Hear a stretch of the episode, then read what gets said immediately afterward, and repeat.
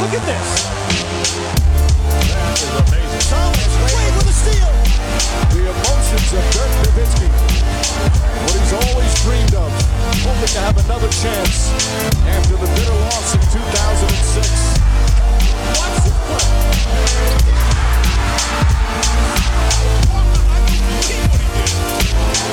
That is amazing. Hallo und willkommen zu Gutnext, dem deutschen Basketball-Podcast im Internet. Mein Name ist André Vogt und ich begrüße euch zur neuen Folge unseres kleinen, aber feinen Basketball. Heute mit dem Fragen-Podcast am Samstag. Äh, Hat einen Tag länger gedauert. Ich weiß nicht, ob ihr das auch vielleicht kennt, wenn ihr äh, Eltern seid. Es gibt so Tage, da, da ist man einfach nicht Herr seine eigene Zeit. Ja? Dann bricht äh, eine Barbie der, ähm, das Bein ab. Ähm, dann, dann schreibt die Frau irgendwie ins Freundebuch, was die Tochter mit einem ausgefüllt hat, ähm, dann mit irgendwie mit, mit, mit Kugelschreiber, wo eigentlich vorher nur Bleistift war, die Handynummer noch mit rein, statt die E-Mail-Adresse. Und dann kriegt das Kind einen Meltdown, dann ist es längere Zeit nicht zu beruhigen und irgendwie, ja, ruckzuck ist der Tag dann rum. Und man hat eben nichts geschafft, wirklich, was man eigentlich schaffen wollte. Also ein Tag war gestern, deswegen sind wir heute hier. Ähm, aber äh, keine Bange, es wird natürlich ein pickepacke vollgepackter äh, Fragenport und der wird wie immer präsentiert von manscape.com. Und ich rede sonst immer viel über die Produkte, aber ich habe mir auch äh, von Anfang an, äh, seit ich hier über Manscaped spreche, immer auch vorgenommen, hey, alle ne, paar Wochen rede ich auch einfach über, über das, was unter dem Link unsere Mission oben bei Manscaped so in diesem Header steht. Denn da geht es äh, um die Partnerschaft mit der Testicular Cancer Society in den USA. Ich weiß jetzt nicht, was das Äquivalent in Deutschland ist, aber die Seite lohnt sich mal durchzuschauen, denn es geht da eben um, um Hodenkrebs. Ne? Äh, Und das ist ein Thema, was wir als Männer haben wir alle schon mal von gehört, gar keine Frage. Aber so richtig beschäftigen tun wir uns wahrscheinlich nicht. Ne? Ähm, Das letzte Mal wahrscheinlich, wo die, oh Gott, ich weiß gar nicht, seit wann gibt es denn keine Musterung mehr? Also bei mir war es noch so, dass halt, ne, da wurde einmal kurz rein, Herz rangegriffen äh, von äh, einem, einem, einem, wie heißt das denn dann, Bereitschaftsarzt, einem Musterungsarzt, keine Ahnung. Und dann konnte man stellenweise da erfahren, ob, ob da was im Argen liegt.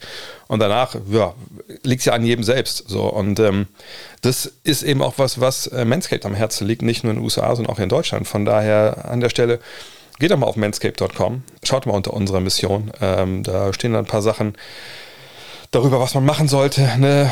wie man Vorsorge gestalten kann. Und äh, ich kann euch sagen, ich mache das also alle zwei, drei Jahre. Ich weiß nicht, ob das der richtige Turnus ist. Ich glaube schon, sonst wäre meine Frau mir schon aufs Dach gestiegen, dass ich mich hier einfach äh, durchchecken lasse, gerade auch was, was Krebs angeht und so, äh, bei unserem Hausarzt.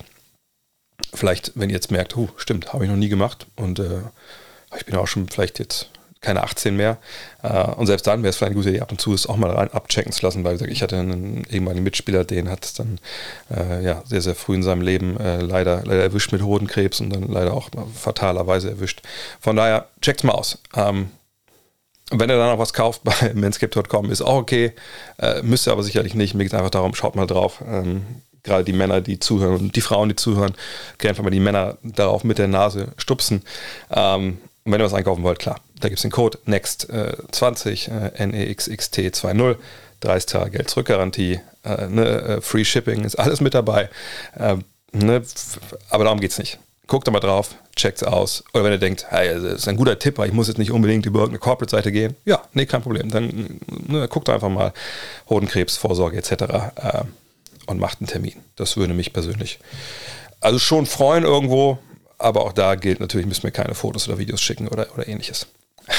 Kommen wir zu den NBA Trades der Woche und vielleicht direkt schon mal äh, zwei Disclaimer. Zum einen, ich habe ja einen, einen Livestream aufgenommen äh, zur Trade Deadline am Donnerstag. Der ging auch ja, schlanke drei Stunden, glaube ich, 47 Minuten oder so. Äh, der ist als Podcast hochgeladen. Es gibt einen anderen Podcast-Feed noch hier, einen anderen Kanal. Äh, Got Next Uncut heißt der, wo ich einfach Uncut die ja, quasi die Fragen-Streams hochlade, ähm, mit allem, was immer dabei ist, jede Woche. Das Ganze gibt es hier auch auf YouTube, wenn ihr euch angucken wollt, zum Beispiel meine Reaktion auf den äh, Trade von John Wall zurück zu den Rockets, da habe ich herzlich gelacht. Ähm, und da habe ich natürlich auch schon viele Sachen besprochen und wahrscheinlich unterbewusst auch vielleicht ein paar Fragen jetzt hier nicht mit, mitgenommen, weil ich mir so denke, habe ich schon drüber gesprochen, aber habe ich natürlich nur da, noch nicht hier in dem äh, Kanal. Ähm, und ich habe natürlich äh, drei Rapid Reactions aufgenommen. Äh, in der, dieser Woche war es ja.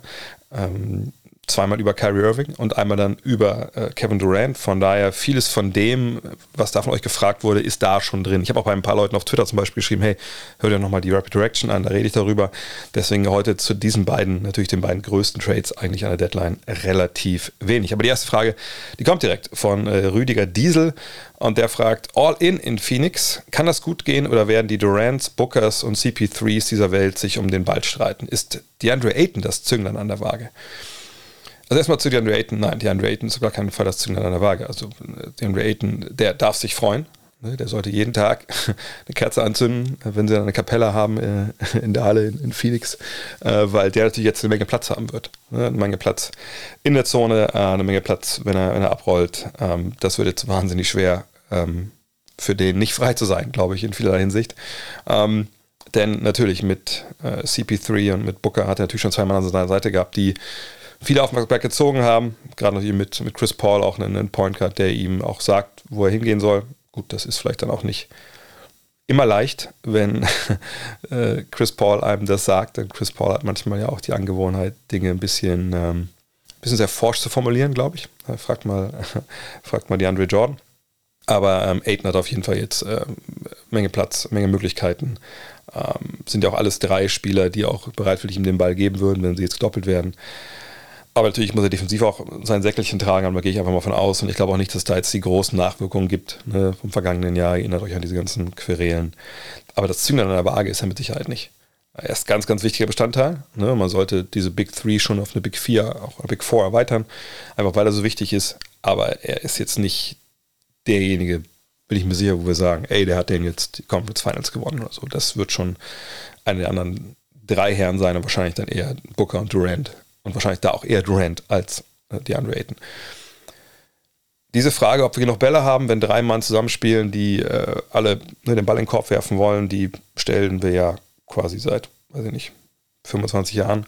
Äh, wenn so Teams sich zusammenfinden mit, sag, mit drei guten Spielern, eigentlich stellen wir es ja wirklich erst so richtig seit ähm, den Celtics damals ja, mit Ray Allen, mit, mit Kevin Garnett, und mit Paul Pierce. Davor gab es mal, kann ich mich erinnern, so ein paar äh, ja, äh, Zwinker-Smiley-Fragen, wenn, wenn Teams zusammenkamen, wo es ein paar mehr Scorer gab. Aber so richtig dieses äh, Phänomen Superteams, Big Threes haben wir ja erst wieder, wie gesagt, seit den Celtics damals.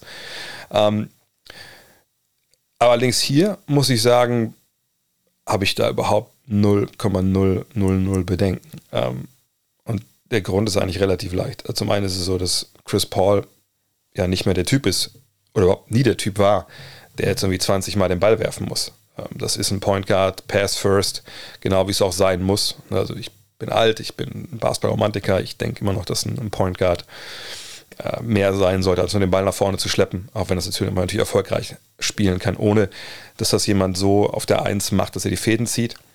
Und ich meine, Chris Paul wirft elfmal pro Partie.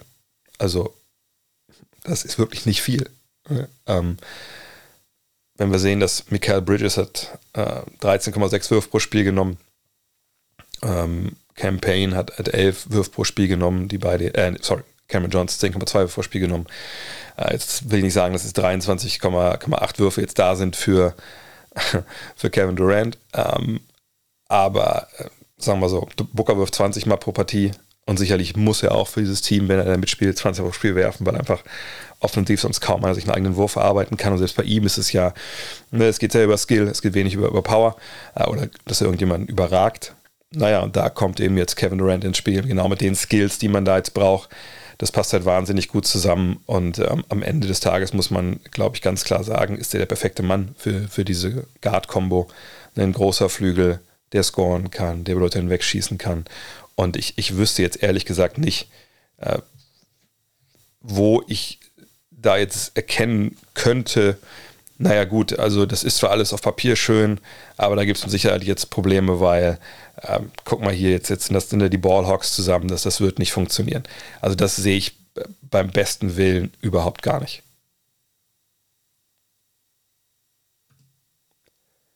Ich teste das mal kurz. Teste das mal kurz. Okay. Okay, weiter geht's. Von daher habe ich hier gar keine Bedenken. Ähm, du brauchst nur einen Ball, den hat Chris Paul in der Hand. Aber wird dann gucken, was, was Booker ähm, und Durant zu machen im Halbfeld, wie sie, wie sie sich freilaufen. Vielleicht sehen wir zwischen den beiden auch zusammen äh, viel Pick and Roll, weil sicherlich auch Chris Paul und Durant Pick and Roll sehen. Ah, das wird wahnsinnig schwer zu verteidigen sein. Deswegen sind sie auch jetzt klar aufgestiegen äh, in den engsten Kreis der Titelfavoriten. Da standen sie vorher nicht, muss man ganz klar sagen, auch mit Bridges und, und Johnson nicht. Ähm, klar ist Defense auf dem Flügel eventuell ein Problem, was man sich anschauen muss. Äh, die Bank muss ein bisschen verbreitert werden, aber wir kommen nachher nochmal zu Buyout-Kandidaten. Da kann man sicherlich noch einiges ähm, dann optimieren und zum anderen ist es so, naja, wenn wir davon ausgehen, ähm, dass wir natürlich die Big Three haben, dazu halt dann ähm, Kevin Durant, äh, dazu dann DeAndre Ayton, Big Four. Äh, dann denke ich mal, dass Torrey Craig wahrscheinlich starten wird und der trifft seinen Dreier ja bisher die Saison, also insgesamt sehr, sehr gut, was ja sonst bei ihm nicht so oft der Fall war. Dann hast du da fünf Mann, dann hast du TJ Warren, wenn der ne, jetzt halbwegs ankommt und fitter wird und so, ne, dann ist das vielleicht auch ein ganz guter sechster Mann. Campaign äh, ist solide, oft, manchmal auch nicht. Das gleiche gilt für Landry Shamet. Das sind natürlich aber zwei Guards. Damien Lee ne, trifft seinen Dreier wahnsinnig gut. Ähm, danach dann Jock Landale, Dario Saric. Das wird alles ein bisschen Biombo schwierig. Ähm, aber ja, irgendwie müssen wir nochmal 3D finden. Aber vielleicht brauchen wir es auch nicht, wenn das offensiv ähm, so gut ist, wie man sich es vorstellt. Aber auf jeden Fall brauchen sie nicht ähm, keinen kein zweiten oder dritten Ball.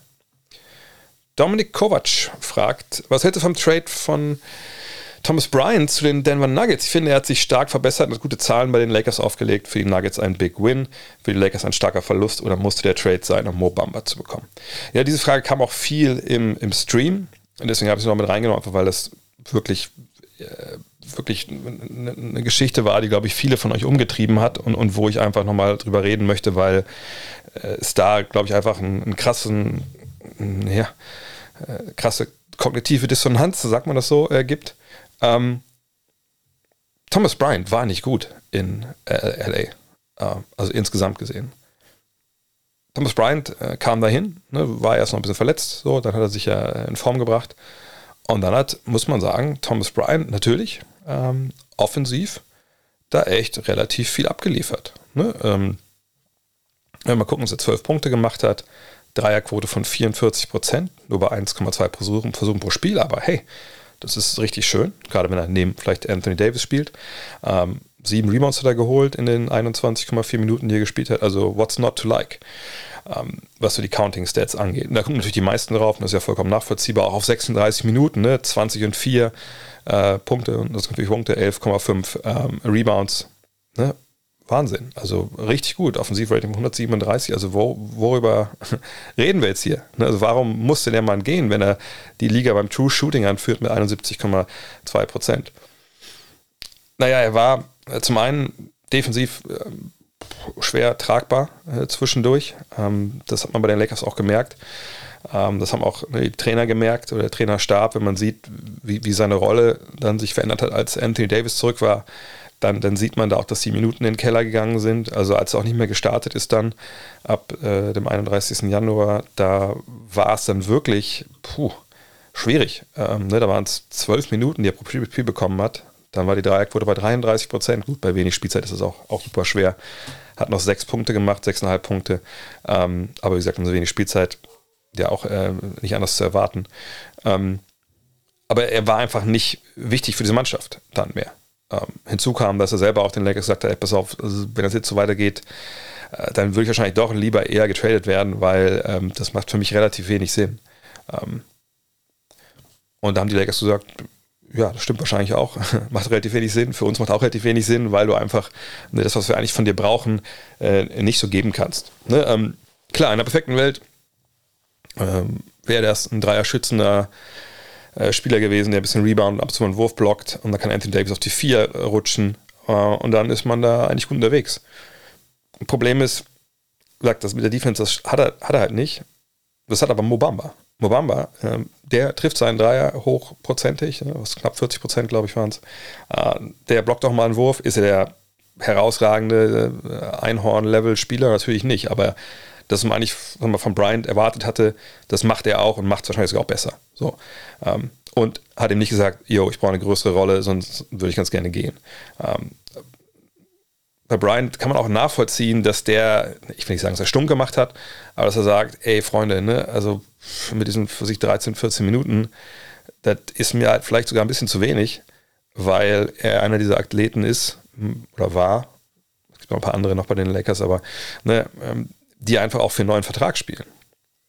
Und da darf man mal nicht vergessen, dass das natürlich ähm, wichtig ist für Jungs, die relativ jung sind, wie alt ist Bryant, 25 oder so, ähm, ne, dass jetzt mal langsam ein Vertrag kommt, der ein bisschen was wert ist. Ne? Ich meine, er verdient diese 1,8 Millionen. Jetzt werden viele sagen, und ich würde es auch sagen, hätte ich, hätte ich auch gerne, auch gerne brutto, wäre kein Problem.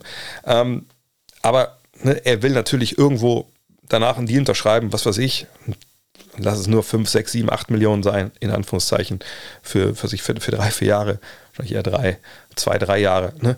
Aber das ist wahrscheinlich für ihn jetzt in LA so gar nicht möglich gewesen.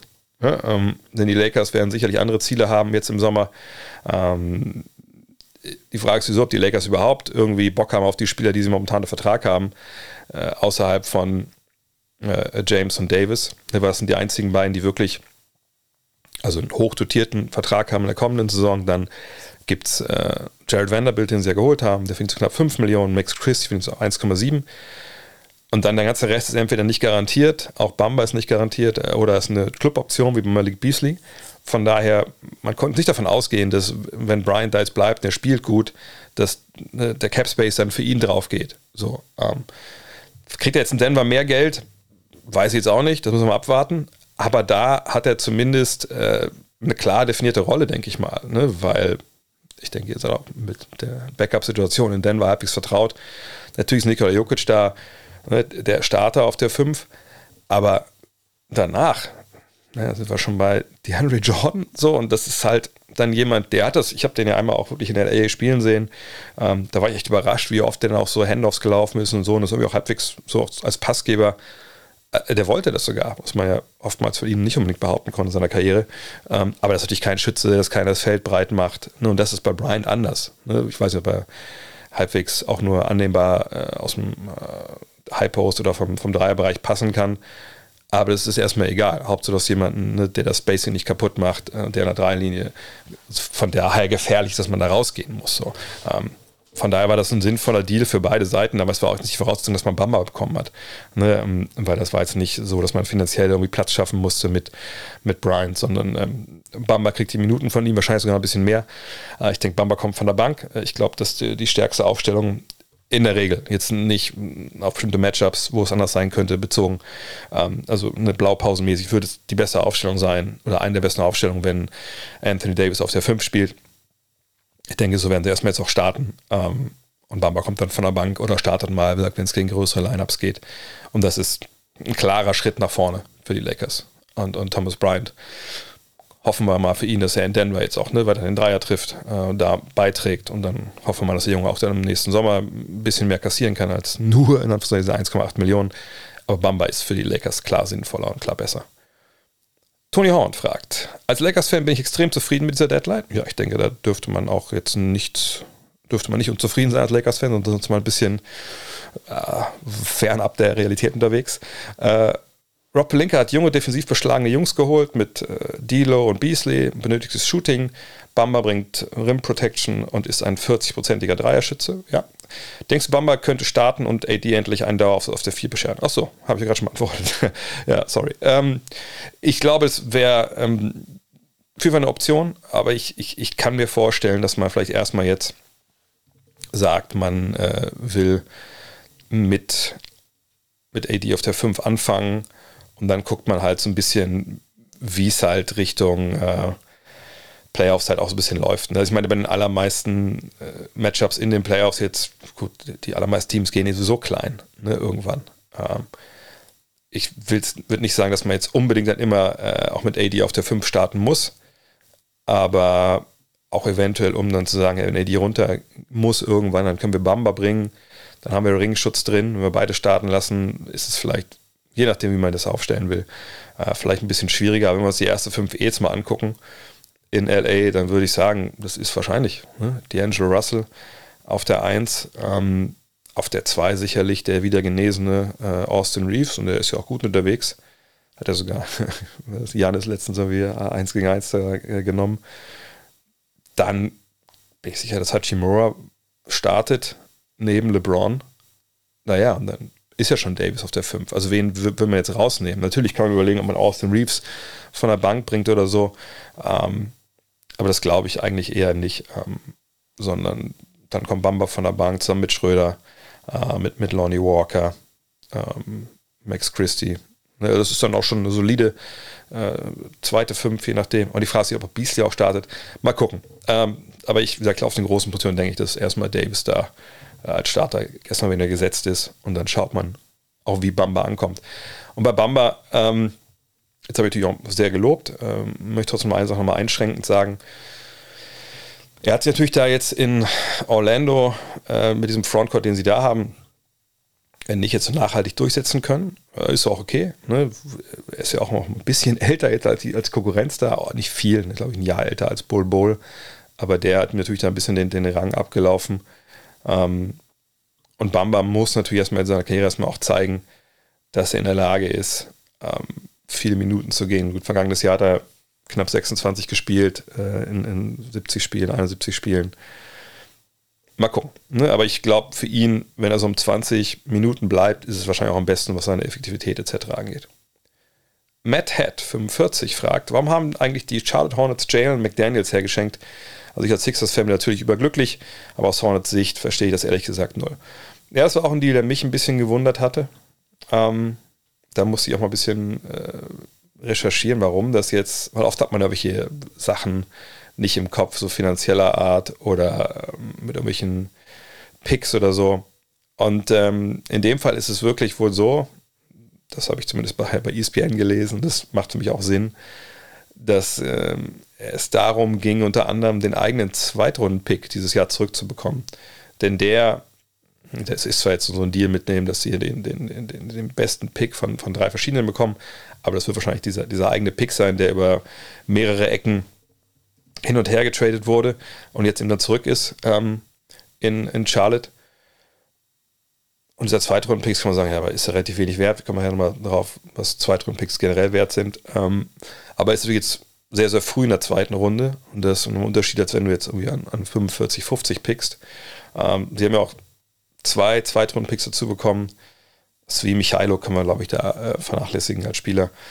Und ich glaube, warum man McDaniels einfach nicht, nicht mehr wollte, darauf läuft es ja hinaus, ähm, war einfach die Tatsache, dass man gesagt hat, ich weiß nicht, ob es richtig oder falsch ist. Ähm, na gut, wir sind eh ganz unten angekommen, sagen wir mal so. Äh, so ein Spieler wie ihn, der jetzt Free Agent wird, ne, dem natürlich mit Bird recht hätten halten können, wenn man irgendwie über Salary Cap geht. Das muss man auch mal abwarten nächstes Jahr bei denen. Ähm, eigentlich, eigentlich brauchen wir den in diesem, diesem Punkt gerade nicht. Ne, so nach dem Motto, ähm, wir sind erstmal in der Findungsphase, wir müssen erstmal noch ein paar Altlasten auch loswerden. Natürlich hofft man auch Victor Wembanyama, äh, dann haben wir den, dann haben wir äh, Lamello Ball und dann gucken wir mal, ne, wie es weitergeht. Ich, eigentlich sträubt sich ihm ja auch alles zu sagen, hey, das ist ein guter Spieler, der verteidigt gut, warum lässt man den gehen? Ähm, aber auf der anderen Seite, ich glaube, denen war einfach der Zweitrunden-Pick wichtiger.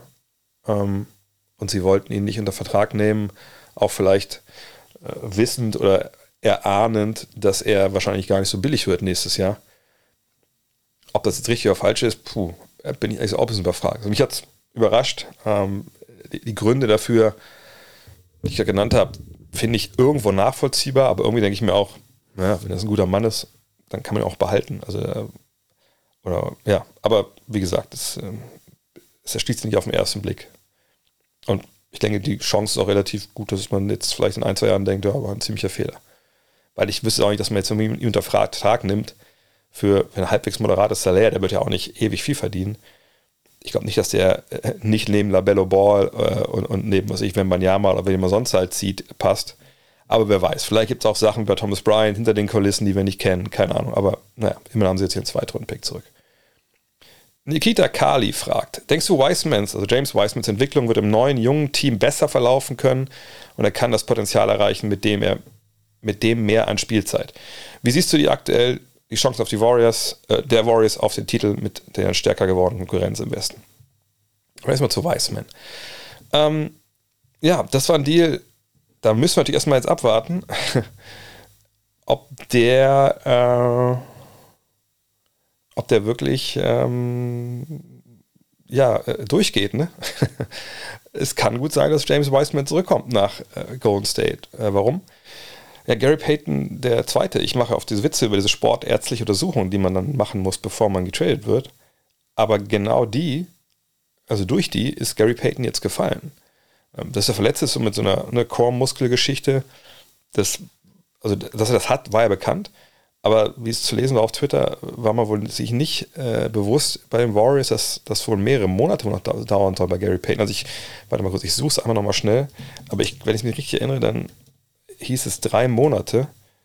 Ähm, und drei Monate wäre vielleicht ein bisschen eine lange Ausfallzeit.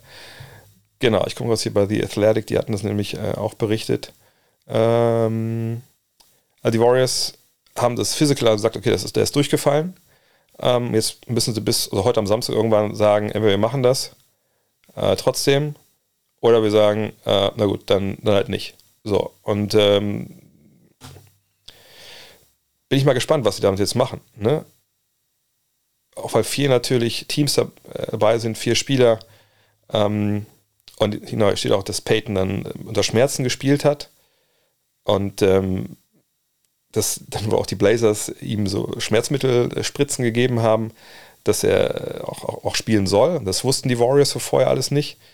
Ähm, na, hin und her, hin und her. Ähm, naja, jetzt muss man abwarten, äh, wie, wie das ausgeht. Ähm, ich denke, die Blazers, also die Blazers, wahrscheinlich auch die Verletzung auch ein Grund, warum sie getradet haben, denke ich mal. Ähm, aber es geht natürlich vor allem jetzt für die Warriors darum, dass sie Meister werden wollen dieses Jahr. Die denken, okay, wir haben jetzt auch nicht mehr so viel Zeit mit unserem alten Kern, den wir haben, unseren alten Stars. Äh, die Jungen augenscheinlich kommen nicht schnell genug nach oder kommen vielleicht auch gar nicht auf das Level, siehe Wiseman, was wir halt glauben. Ähm, und dann war es auch noch so, dass Wiseman abzugeben einfach eine ganze Menge Geld spart. Ne? Luxussteuermäßig sind sie ja einfach ähm, extrem dran. Ne? Äh, und dann hat man jetzt einfach gesagt, okay, machen wir es halt so. Und ähm, die Pistons kriegen Wiseman, ne, die Hawks kriegen Sadiq Bay und die Trailblazers kriegen Kevin Knox und fünf Zweitrunden-Picks und äh, die Warriors eben Gary Payton. Ähm, aber wenn Gary Payton jetzt nicht spielen kann und nicht helfen kann, Meister zu werden, also ne, dann ist ja die Frage, puh, ähm, also holt ihn dann überhaupt? Oder sagst du, dann warten wir vielleicht bis zum Sommer, äh, mal gucken, was Wiseman äh, da vielleicht rund im Draft uns vielleicht äh, im Gegenzug bringt. Auf der anderen Seite holst du natürlich einen Spieler zurück, den du eigentlich jetzt ja aufgegeben hast. Äh, ob das denn immer super funktioniert, keine Ahnung. Und Peyton hat ja auch noch einen Vertrag äh, nächste Saison und danach eine Spieleroption. Ähm, ich glaube, Peyton kannst du auch nächstes Jahr noch gebrauchen. Die Frage ist halt, willst du jetzt Wiseman abgeben für einen Spieler, der eigentlich nicht spielt? Also, Gefühl sagt mir irgendwie, dass es wahrscheinlich trotzdem durchziehen werden, einfach weil da noch nächstes Jahr auch noch ist ähm, und Wiseman ihm einfach super viel Geld spart.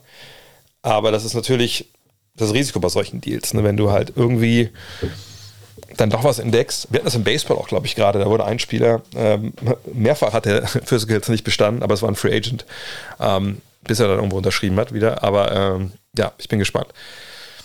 Von daher sind die nicht unbedingt stärker geworden, wenn sie Gary Payton nicht haben, wenn wir ehrlich sind. Und das ist ein Addition by Subtraction, also zu sagen, okay, Wiseman ist weg, sind die Warriors deswegen besser.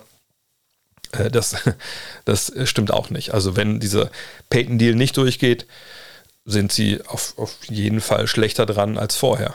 Und selbst mit Peyton würde ich nicht sagen, dass ihre Chancen besser geworden sind. Wenn ich an den Podcast mit Dean erinnert, habe ich auch schon gesagt, also ich traue der Warriors-Geschichte nicht. Habe letztes Jahr auch gesagt, sind sie Meister geworden, aber ähm, äh, nochmal, also es ist natürlich äh, sehr, sehr dünn, äh, wie sie da im Kader aufgestellt sind.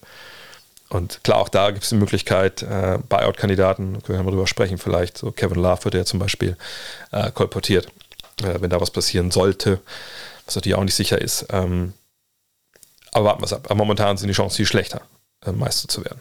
Abschreiben darf man sie nicht, aber sicherlich nicht der Top-Favorit. Was Wisemans Entwicklung angeht, wenn das denn so kommt, ne, müssen wir also im Konjunktiv jetzt äh, formulieren, dann äh, muss ich sagen, ja, ähm, Detroit, habe ich auch im, im, Stream gesagt, ist natürlich genauso die Art Team, die so einen wie ihn gerne aufnimmt, weil die sagen, hey, ne, wir sind jung, ähm, wir sind ein bisschen jugendforscht, ähm, wir, wir, versuchen halt hier Vollgas zu geben. Klar haben wir auch ein paar Veteranen wie Bojan Bogdanovic, der nicht über den äh, Tisch ging. Und dann schauen wir mal, ne, wie er sich bei uns entwickelt. Er kann ja Fehler machen. Problem ist halt so ein bisschen, dass ähm, die natürlich Team haben, die, die Pistons, das auf den großen Positionen ja jetzt nicht unbedingt, äh, da sind ja nicht nur Würste unterwegs, ne? Ist ja ein Isaiah Stewart, Jalen Duran, äh, Marvin Bagley, der Dritte, ne? Nerlens Noel, wo ich denke, dass der auch dann jetzt bald einen neuen Verein bekommt oder sich einen Verein aussuchen kann, weil er arbeitslos ist. Äh, das ist natürlich relativ tief, das ist auf der 5 jetzt alleine. Mal gucken, ob man da jetzt dann denkt, oh, dann spielen wir ein bisschen Jumbo Ball halt, ne, mit, äh, mit 4 und 5, mit mehr mit traditionellen Big Men. Ähm, und wir, wir, schauen mal, ob Marvin Bagley oder, oder Isaiah Stewart da, die ja beide Dreier schießen. Das Stewart ja sogar 4 pro Spiel, aber bei 30% Trefferquote und Bagley bei 27%. Gut, er schießt nur 1,3. Ähm, aber dann sagen wir einfach mal, gucken wir mal, was da passiert. Aber das ist dann natürlich eine ziemliche Shitshow, wenn du mit zwei Großen spielst und Wiseman bietet von draußen ja auch nicht wirklich viel an. Die alle nicht den Dreier treffen wirklich und die Guards ja auch nicht wirklich. Ich meine, äh, Killian Hayes und so, naja. Ähm, Jaden Ivy macht das auch noch nicht so gut, wie es vielleicht immer mal machen wird. Mal gucken. Ähm, die, die werden sicherlich den Kids die Spielzeit geben und dann gucken. Aber die haben sich ja damit nichts, nichts verbaut. Sie können sich einfach anschauen, was da ist. Aber ähm, das ist schon ziemlich voll. Aber wer weiß, vielleicht nehmen sie irgendwen raus, Stewart oder so, mit, mit einer Verletzung in Anführungszeichen. Ähm, dann guckt man, was im Sommer geht. Vielleicht kann man da nochmal einen weitergeben. Mal schauen. Äh, man wünscht natürlich Wiseman, dass er einfach Basketball spielen lernt und äh, mal gucken, wie gut die Pisten sind in der Spielentwicklung. Marcel K. fragt, die Bulls haben eine Bilanz von 26 und 29, passiert ist zur Trading Deadline überhaupt nichts. Wie sieht der Plan der Bulls aus? Mittelmaß, warum hat man das Team nicht verstärkt? Ja, die Frage habe ich mitgenommen und gleich kommen noch ein paar andere Fragen, ähm, die ich jetzt erstmal vorweg so alle schon mal so ein bisschen mit, mit einem allgemeineren Satz beantworten will. Ich sage immer so gerne, dass halt äh, äh, Basketball kein Tennis ist. Ne? Das ist ein so ein Leitspruch. Anderer Leitspruch ist, ne, die NBA ist eben nicht eure Fantasy League. Ne? Also ist jetzt nicht so wie bei, bei Basketball.de im Fantasy Game, dass wenn ich sage, ja gut, der Spieler funktioniert nicht, ähm, ich glaube, ich verkaufe den mal, und dann kriege ich so und so viel Geld dafür, und dann kaufe ich mir einen neuen Spieler, weil ich glaube, der, der ist besser. Ähm, oder ihr habt eine, eine, Fantasy League, wo ihr dann, wo ihr merkt, okay, jetzt irgendwie Richtung Playoffs, äh, ich muss was machen, damit ich irgendwie da ähm, an, an Start gehen kann. Und dann kaufe ich einfach vielleicht oder versuche einfach irgendwo ähm, bei irgendeinem Kollegen billig ein paar Spiele abzugreifen oder so, weil er nicht in die Playoffs kommt oder sowas. Ähm, so ist es ja nicht. Ne? Also, was oft vergessen wird bei diesen Diskussionen von vielen Fans, ähm, ist, dass es immer zwei Seiten gibt bei diesen Trades. Also ich kann nicht einfach, wie bei NBA 2K, Force Trade sagen und dann kriege ich Spieler A oder B äh, und dann ist es meiner das, das geht ja einfach nicht. Das ist ein, es ist kein Wunschkonzert, sondern es ist wirklich so, dass man halt einen Partner finden muss, der dann sagt, ja, okay, äh, lass uns diesen Deal machen, du hast was ich brauche, hier ist das, was du brauchst, let's do it.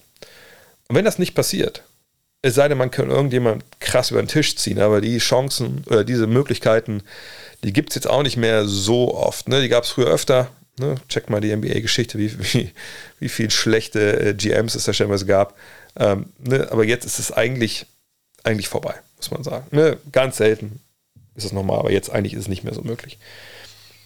Von daher, wenn wir uns jetzt mal in Arturas keine Showers versetzen, ne? den GM in, äh, Chicago, um, und davon ausgehen, dass was jetzt so wie letzten Wochen und Monate berichtet wurde, ne, inwiefern die da jetzt ähm, überlegt haben, ne, hey, bauen wir ganz neu auf, ne, gucken wir was unten durchreichen lassen, ähm, machen wir den Laden dicht für Wemby. Was, was machen wir jetzt? So, ne? Dann wird es diese Überlegungen bestimmt gegeben haben. Die werden bestimmt gecheckt haben, okay, was geht, was geht nicht. Ähm, und eine Zeit lang sah es wirklich so aus, als ob ich auch mal sagen würde, ja, nee, da geht wahrscheinlich nichts mehr. Ne, ich meine, die standen ja mal äh, bei 11 und 18, ne, das war so Ende des Jahres. Aber seitdem äh, spielen die jetzt nicht unbedingt total geilen Ball, ne? aber sie sind bei, bei 15 und 11 seit Ende, Ende Dezember. Sprich, gewinnen mehr, mehr als die Hälfte ihrer Spiele. Ne, äh, wenn man das hochrechnen würde, dann würde man denken, ja gut, das ist eigentlich ist jetzt kein Team, was unbedingt in Play muss, sondern kann gut sein, dass sie Platz 6 oder so angreifen. Sie haben natürlich auch eine Menge Verletzte, das muss man auch sagen. Ne, Lonzo Ball äh, ist schon länger, länger raus. Ähm, Caruso ist, ist gerade raus, ähm, aber der spielt wahrscheinlich auch schon wieder direkt jetzt. Ähm, Patrick Williams immer wieder raus. Und so, also das, da waren schon ein paar Klopfer dabei. Äh, Zach Levine hat es äh, zu Saisonbeginn nicht ganz geschafft, äh, fit zu sein. Der musste erstmal reinspielen. Äh, und irgendwie so haben sie an vielerlei Stellen einfach auch ein paar Spieler äh, einfach nicht zur Verfügung gehabt, obwohl ne, dann Vucevic zum Beispiel ganz sehr fit war bisher. Ähm, aber sie haben eine gewisse Zeit gebraucht, bis sie da drin waren, sagen wir es mal so. Ähm, und die Frage ist natürlich immer dann jetzt, wenn du dann kann ich schon was bist, okay, was mache ich? Ne, Versuche ich unten rein zu grätschen ähm, noch und ich breche den ganzen Laden auf. Das war, glaube ich, irgendwann einfach dann vom Tisch. Als sie dann noch fast alle zusammen hatten, gesagt, boah, wird das ganze Jahr nicht spielen. Ähm, und gesagt, okay, versuchen das jetzt, greifen oben an. Und man muss ehrlicherweise auch sagen, sind bei 26 und 29, haben 26 Siege. Wenn wir über die vier miesesten Teams reden der Liga, dann sind wir bei Houston 13 Siege, San Antonio 14, dann Detroit und Charlotte haben jeweils 15. An die kommst du nicht mehr ran. So. Also selbst wenn du die Playoffs verpasst, du wirst keine großartige Chance haben, in der Lottery Top 4 zu landen und vor allem auch nicht, in, in, nicht Top 1. So. Ähm, also was, was kannst du da machen? Das verstärken. Gut, aber wie willst du dich verstärken? Also wer in, in deinem Team, wenn wir jetzt zu Chicago mal sprechen, ist denn attraktiv für andere? Zach Levine wurde immer wieder äh, drüber gesprochen. Ich kann mir auch gut vorstellen, dass man sich Angebote angehört hat, auch bis zur letzten Minute. Aber wenn du den abgibst, dann muss es natürlich ein Angebot sein, wo du sagst, ja, das macht uns besser. Aber was macht dich denn besser in einem Trade von Zach Levine? Da fällt mir ehrlich gesagt nichts ein. Du wirst keinen Spieler kriegen, der besser ist als er. Äh, du wirst vielleicht zwei, drei Spieler bekommen, die schlechter sind als er. Aber macht dich das besser? Weil du hast ja dann trotzdem keinen zwei Spieler auf All-Star-Level. Ne, wenn du sagst, der Marder Rosen ist einer, aber sonst, der Rest des Kaders hat keinen. So. Also wie viel besser wirst du dann? Ich glaube, es gab da einfach keinen Weg, besser zu werden. Ähm, klar hätte man sicherlich Alex Caruso traden können, da gab es viel Interesse, was man lesen konnte, aber da war der Preis exorbitant hoch. Da hatte man wahrscheinlich gesagt, okay, wenn wir den traden, dann müsste nachher besser sein. Oder wir müssen ne, Draft-Kapital bekommen in Form von Erstrunden-Picks. Kam nicht zustande, wundert mich auch nicht. Wie gesagt, bei dem Preis. Ähm, und so hat man einfach im Endeffekt nichts gemacht. Ich glaube, weil einfach auch nichts da war, um es zu verbessern. Man darf man nicht vergessen, ähm, GMs, also gesagt, es gab in der Vergangenheit natürlich sicherlich schlechte GMs, aber da, das Level ist extrem gestiegen und es gebietet sich einfach nicht, irgendwo zu sitzen am Rechner, Leuten was vorzuwerfen, die diesen Job halt machen, weil wir nicht wissen, was die Angebote sind, etc. pp. Ähm, wie gesagt, passieren Fehler, na klar. Ne? Aber jetzt zu sagen, ey, der hätte was machen müssen, das ist eigentlich, wir wissen nicht, was der hätte machen können. Und blinder Aktionismus und einfach Levine abgeben, was weiß ich, für äh, irgendeinen Spieler, der ähnlich was verdient, aber einen anderen Spieler zu haben, das ist halt nicht so leicht. Ähm, von daher, ich denke, sie wollten was machen, sie haben Sachen sich angeschaut, wir kommen gleich noch zu eins anderen Teams, die es ähnlich ging. Und es war einfach nichts da, was, was denen sinnvoll erschien. Und ehrlich gesagt, mir fällt auch nichts ein. Mir fällt nichts ein, was die hätten besser machen können ähm, als Trade, ähm, was realistisch irgendwie auch vielleicht kolportiert worden wäre. Von daher, ähm, der Plan, und sagt, man kann in der NBA keinen Fünfjahresplan aufstellen. Man kann, wenn man eine Kader hat, wo jetzt einfach viele vielleicht über zwei, drei Jahre unter Vertrag stehen, kann man eine gewisse Planungssicherheit erreichen. Aber jetzt zu denken, dass man da so einen Masterplan hat, den man verfolgt über Jahre, ah, das ist halt relativ weit von der Realität entfernt, glaube ich. Einfach weil es mit den Sachen, man fragt mal Brooklyn den Plan. Und so krass muss es ja nicht mal sein. Ne? Ähm, äh, also solche Pläne kann man haben, aber in der Regel kann man die nicht wirklich nachverfolgen. Man muss einfach flexibel reagieren können auf den Markt. Und äh, jetzt im Sommer werden viele Leute Free Agent. Ähm, dann kann man mal gucken, was passiert mit Vucevic auch und so. Und wenn man wirklich äh, Angebote hatte für DeRozan und für Levine, für Caruso, kann man auch im Sommer jetzt nochmal schauen, was da passiert.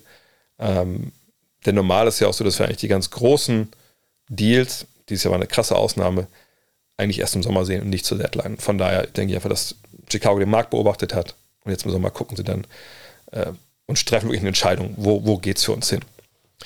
Laser Co. fragt, findest du, die Pelicans hätten mehr riskieren müssen? Haben ja ohne Ende Draftpicks äh, oder denkst du, jemand wie Claxton oder Bridges wäre ohnehin nicht zu haben gewesen?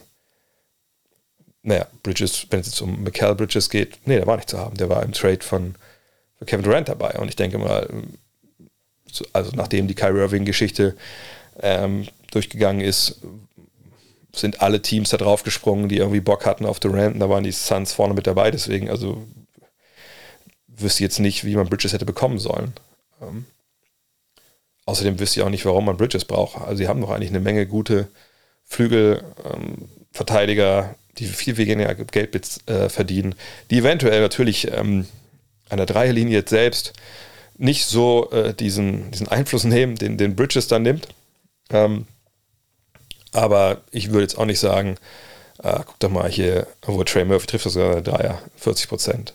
Aber ich würde jetzt nicht sagen, hier Herb Jones, der, der können wir nicht mehr rehabilitieren.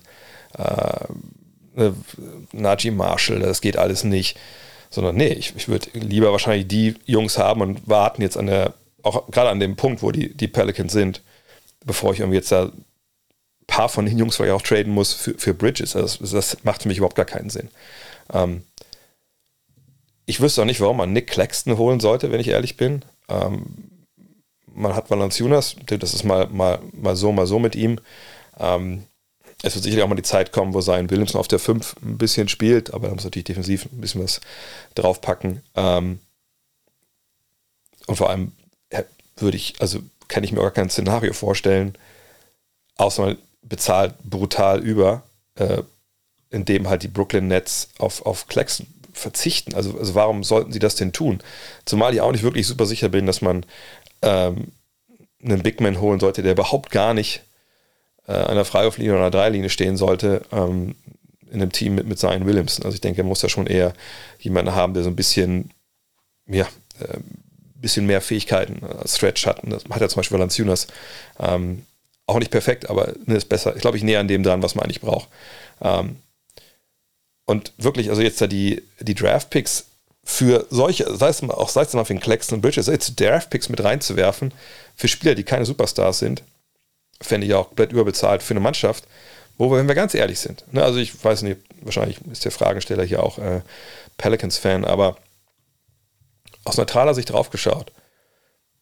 Natürlich haben wir gesehen, wenn auch nicht komplett über Monate hinweg, aber wir haben kurzzeitig gesehen, krass, das kann das, so kann das aussehen bei den Pelicans. So, so kann das funktionieren. Mit McCullum, mit Ingram, vor allem mit Williamson, ne, mit diesen geilen Flügelverteidigern und hoffentlich bald auch mehr Leuten von denen 3D. Geil. Ja, aber wir haben es nur ganz, ganz kurz gesehen. Und ähm, Zion Williamson ist schon wieder längere Zeit jetzt raus. Der hat dieses Jahr nicht mal 30 Spiele gemacht bis jetzt. Ähm, von daher, und, und, wir wissen auch immer noch nicht also ich kann nochmal nachschauen, ob es Neues gab äh, gestern Nacht, aber ähm, so wie ich es jetzt gesehen habe, war da nichts Neues mit seiner Hamstring-Geschichte. Also wann kommt der überhaupt zurück? Und solange ich bei Zion Williamson äh, auch nicht wirklich mal belastbar gesehen habe, hey, der kann hier eine Saison einfach auf, auf hohem Niveau durchspielen.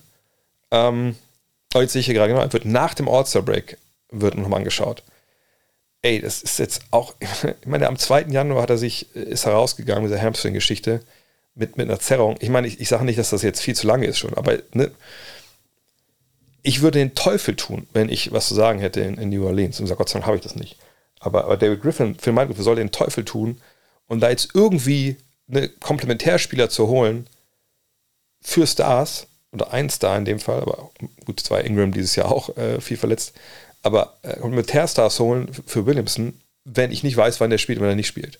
Ähm, also von daher, nein, ich denke, die haben es vollkommen richtig gemacht. Sie haben sich punktuell verstärkt da mit Josh Richardson im, im Backcourt. Ähm, einfach, ja, weil sie da wahrscheinlich, ähm, wie soll ich sagen, ein äh, bisschen, ein bisschen mehr Defense wollten. Ähm, Devonta Graham haben sie abgegeben ähm, und halt vier Zweitrunden-Picks. Gut, die Zweitrunden-Picks, da kommen wir nochmal zu. Ähm, aber da haben sie halt äh, Grahams äh, Vertrag weggegeben und so. Das passte dann halbwegs. Ähm, Aber nochmal, ne, also das war jetzt punktuelle Verbesserung, also defensiv vor allem. Äh, und die ersten Picks. Mal schauen, was, mal die Lakers, wer weiß, wo die Lakers stehen in zwei, drei Jahren. Also da jetzt irgendwie ranzugehen, das Tafelsilber zu verscherbeln für irgendwas, was vielleicht dann in zwei Jahren nicht mehr passt, fände ich, fänd ich fahrlässig bis, bis verrückt, ehrlich gesagt. Vincent fragt, wie soll man jetzt die Raptors verstehen, die ja mit Pöltl ein Bayer waren anstatt Seller, aber im komplett grauen Mittelmaß stecken und laut Zach Lowe viel zu hohe Forderungen für OG Anunobi forderten. War der Pöltl-Move Angriffs aufs Playen? Hier, und das ist ein Punkt, wo ich auch dann immer erstmal überlegen muss, ich bin natürlich kein, kein Wirtschaftswissenschaftler ähm, äh, und habe wenig, ne, so, ich kenne jetzt keine großen Theorien aus, keine Spieltheorien oder sowas, Verhandlungen, sowas angeht. Mm. Sondern da, da, lerne ich auch immer dazu, jedes Jahr muss ich, muss ich zugeben. Bei Toronto ist es so, wir haben eben von den äh, Bulls gesprochen, ne, die haben auch 26 Siege, haben zwar zwei Spiele mehr, die haben sie beide verloren, ähm, aber die sind Elfter. Und wie gesagt, wo willst du jetzt damit hin? Ähm, klar kann ich Indiana überholen, ähm, vielleicht sogar Orlando, wenn du es wirklich drauf anlegst. Ähm, eventuell auch die Lakers. Ähm, das ist natürlich der Best Case, wenn das fünf schlechteste Team ist. Natürlich, wenn alles gut läuft, hat man dann, was ich, Platz fünf oder sechs in der Draft. Ähm, aber ist das jetzt so viel besser? Ähm, klar, wenn du einen fünften Pick hast, ist das, ist das eine gute Geschichte, dann hast du Glück gehabt. Dann kannst du auch einen guten Mann, denke ich, in dem Jahrgang ziehen, obwohl ich ja wie immer traditionell nicht so einen Überblick habe. Ähm, aber du musst erstmal unten rankommen. Keine Ahnung, wer, wer noch irgendwie äh, versucht zu tanken oder so. Und das Problem ist einfach in, in Toronto, was ist Tanking? Ich habe das schon oft genug erklärt, aber ich erkläre es gerne nochmal ganz, ganz schnell. Tanking ist nicht zu sagen, wenn wir jetzt mal bei dem Beispiel Torontos bleiben, ey yo, Fred, also wenn Vliet, ne, ey Trent, ihr seid im Sommer eh weg könnt machen, was ihr wollt. Ey, OG, ey, dich trainen wir auch. Ist uns egal. Die anderen beiden sind Free Agent. Pascal, wenn du, wenn du äh, hier bleiben willst, ne, kein Problem, dann hast du ab jetzt Planter Fascides, bleibst mal schön draußen. So. Ne, und Scotty, Scotty, nimm alle drei, die du haben willst. Kein Problem. Barnes, Junge, wir, wir setzen auf dich. Du musst Dreier schützen werden.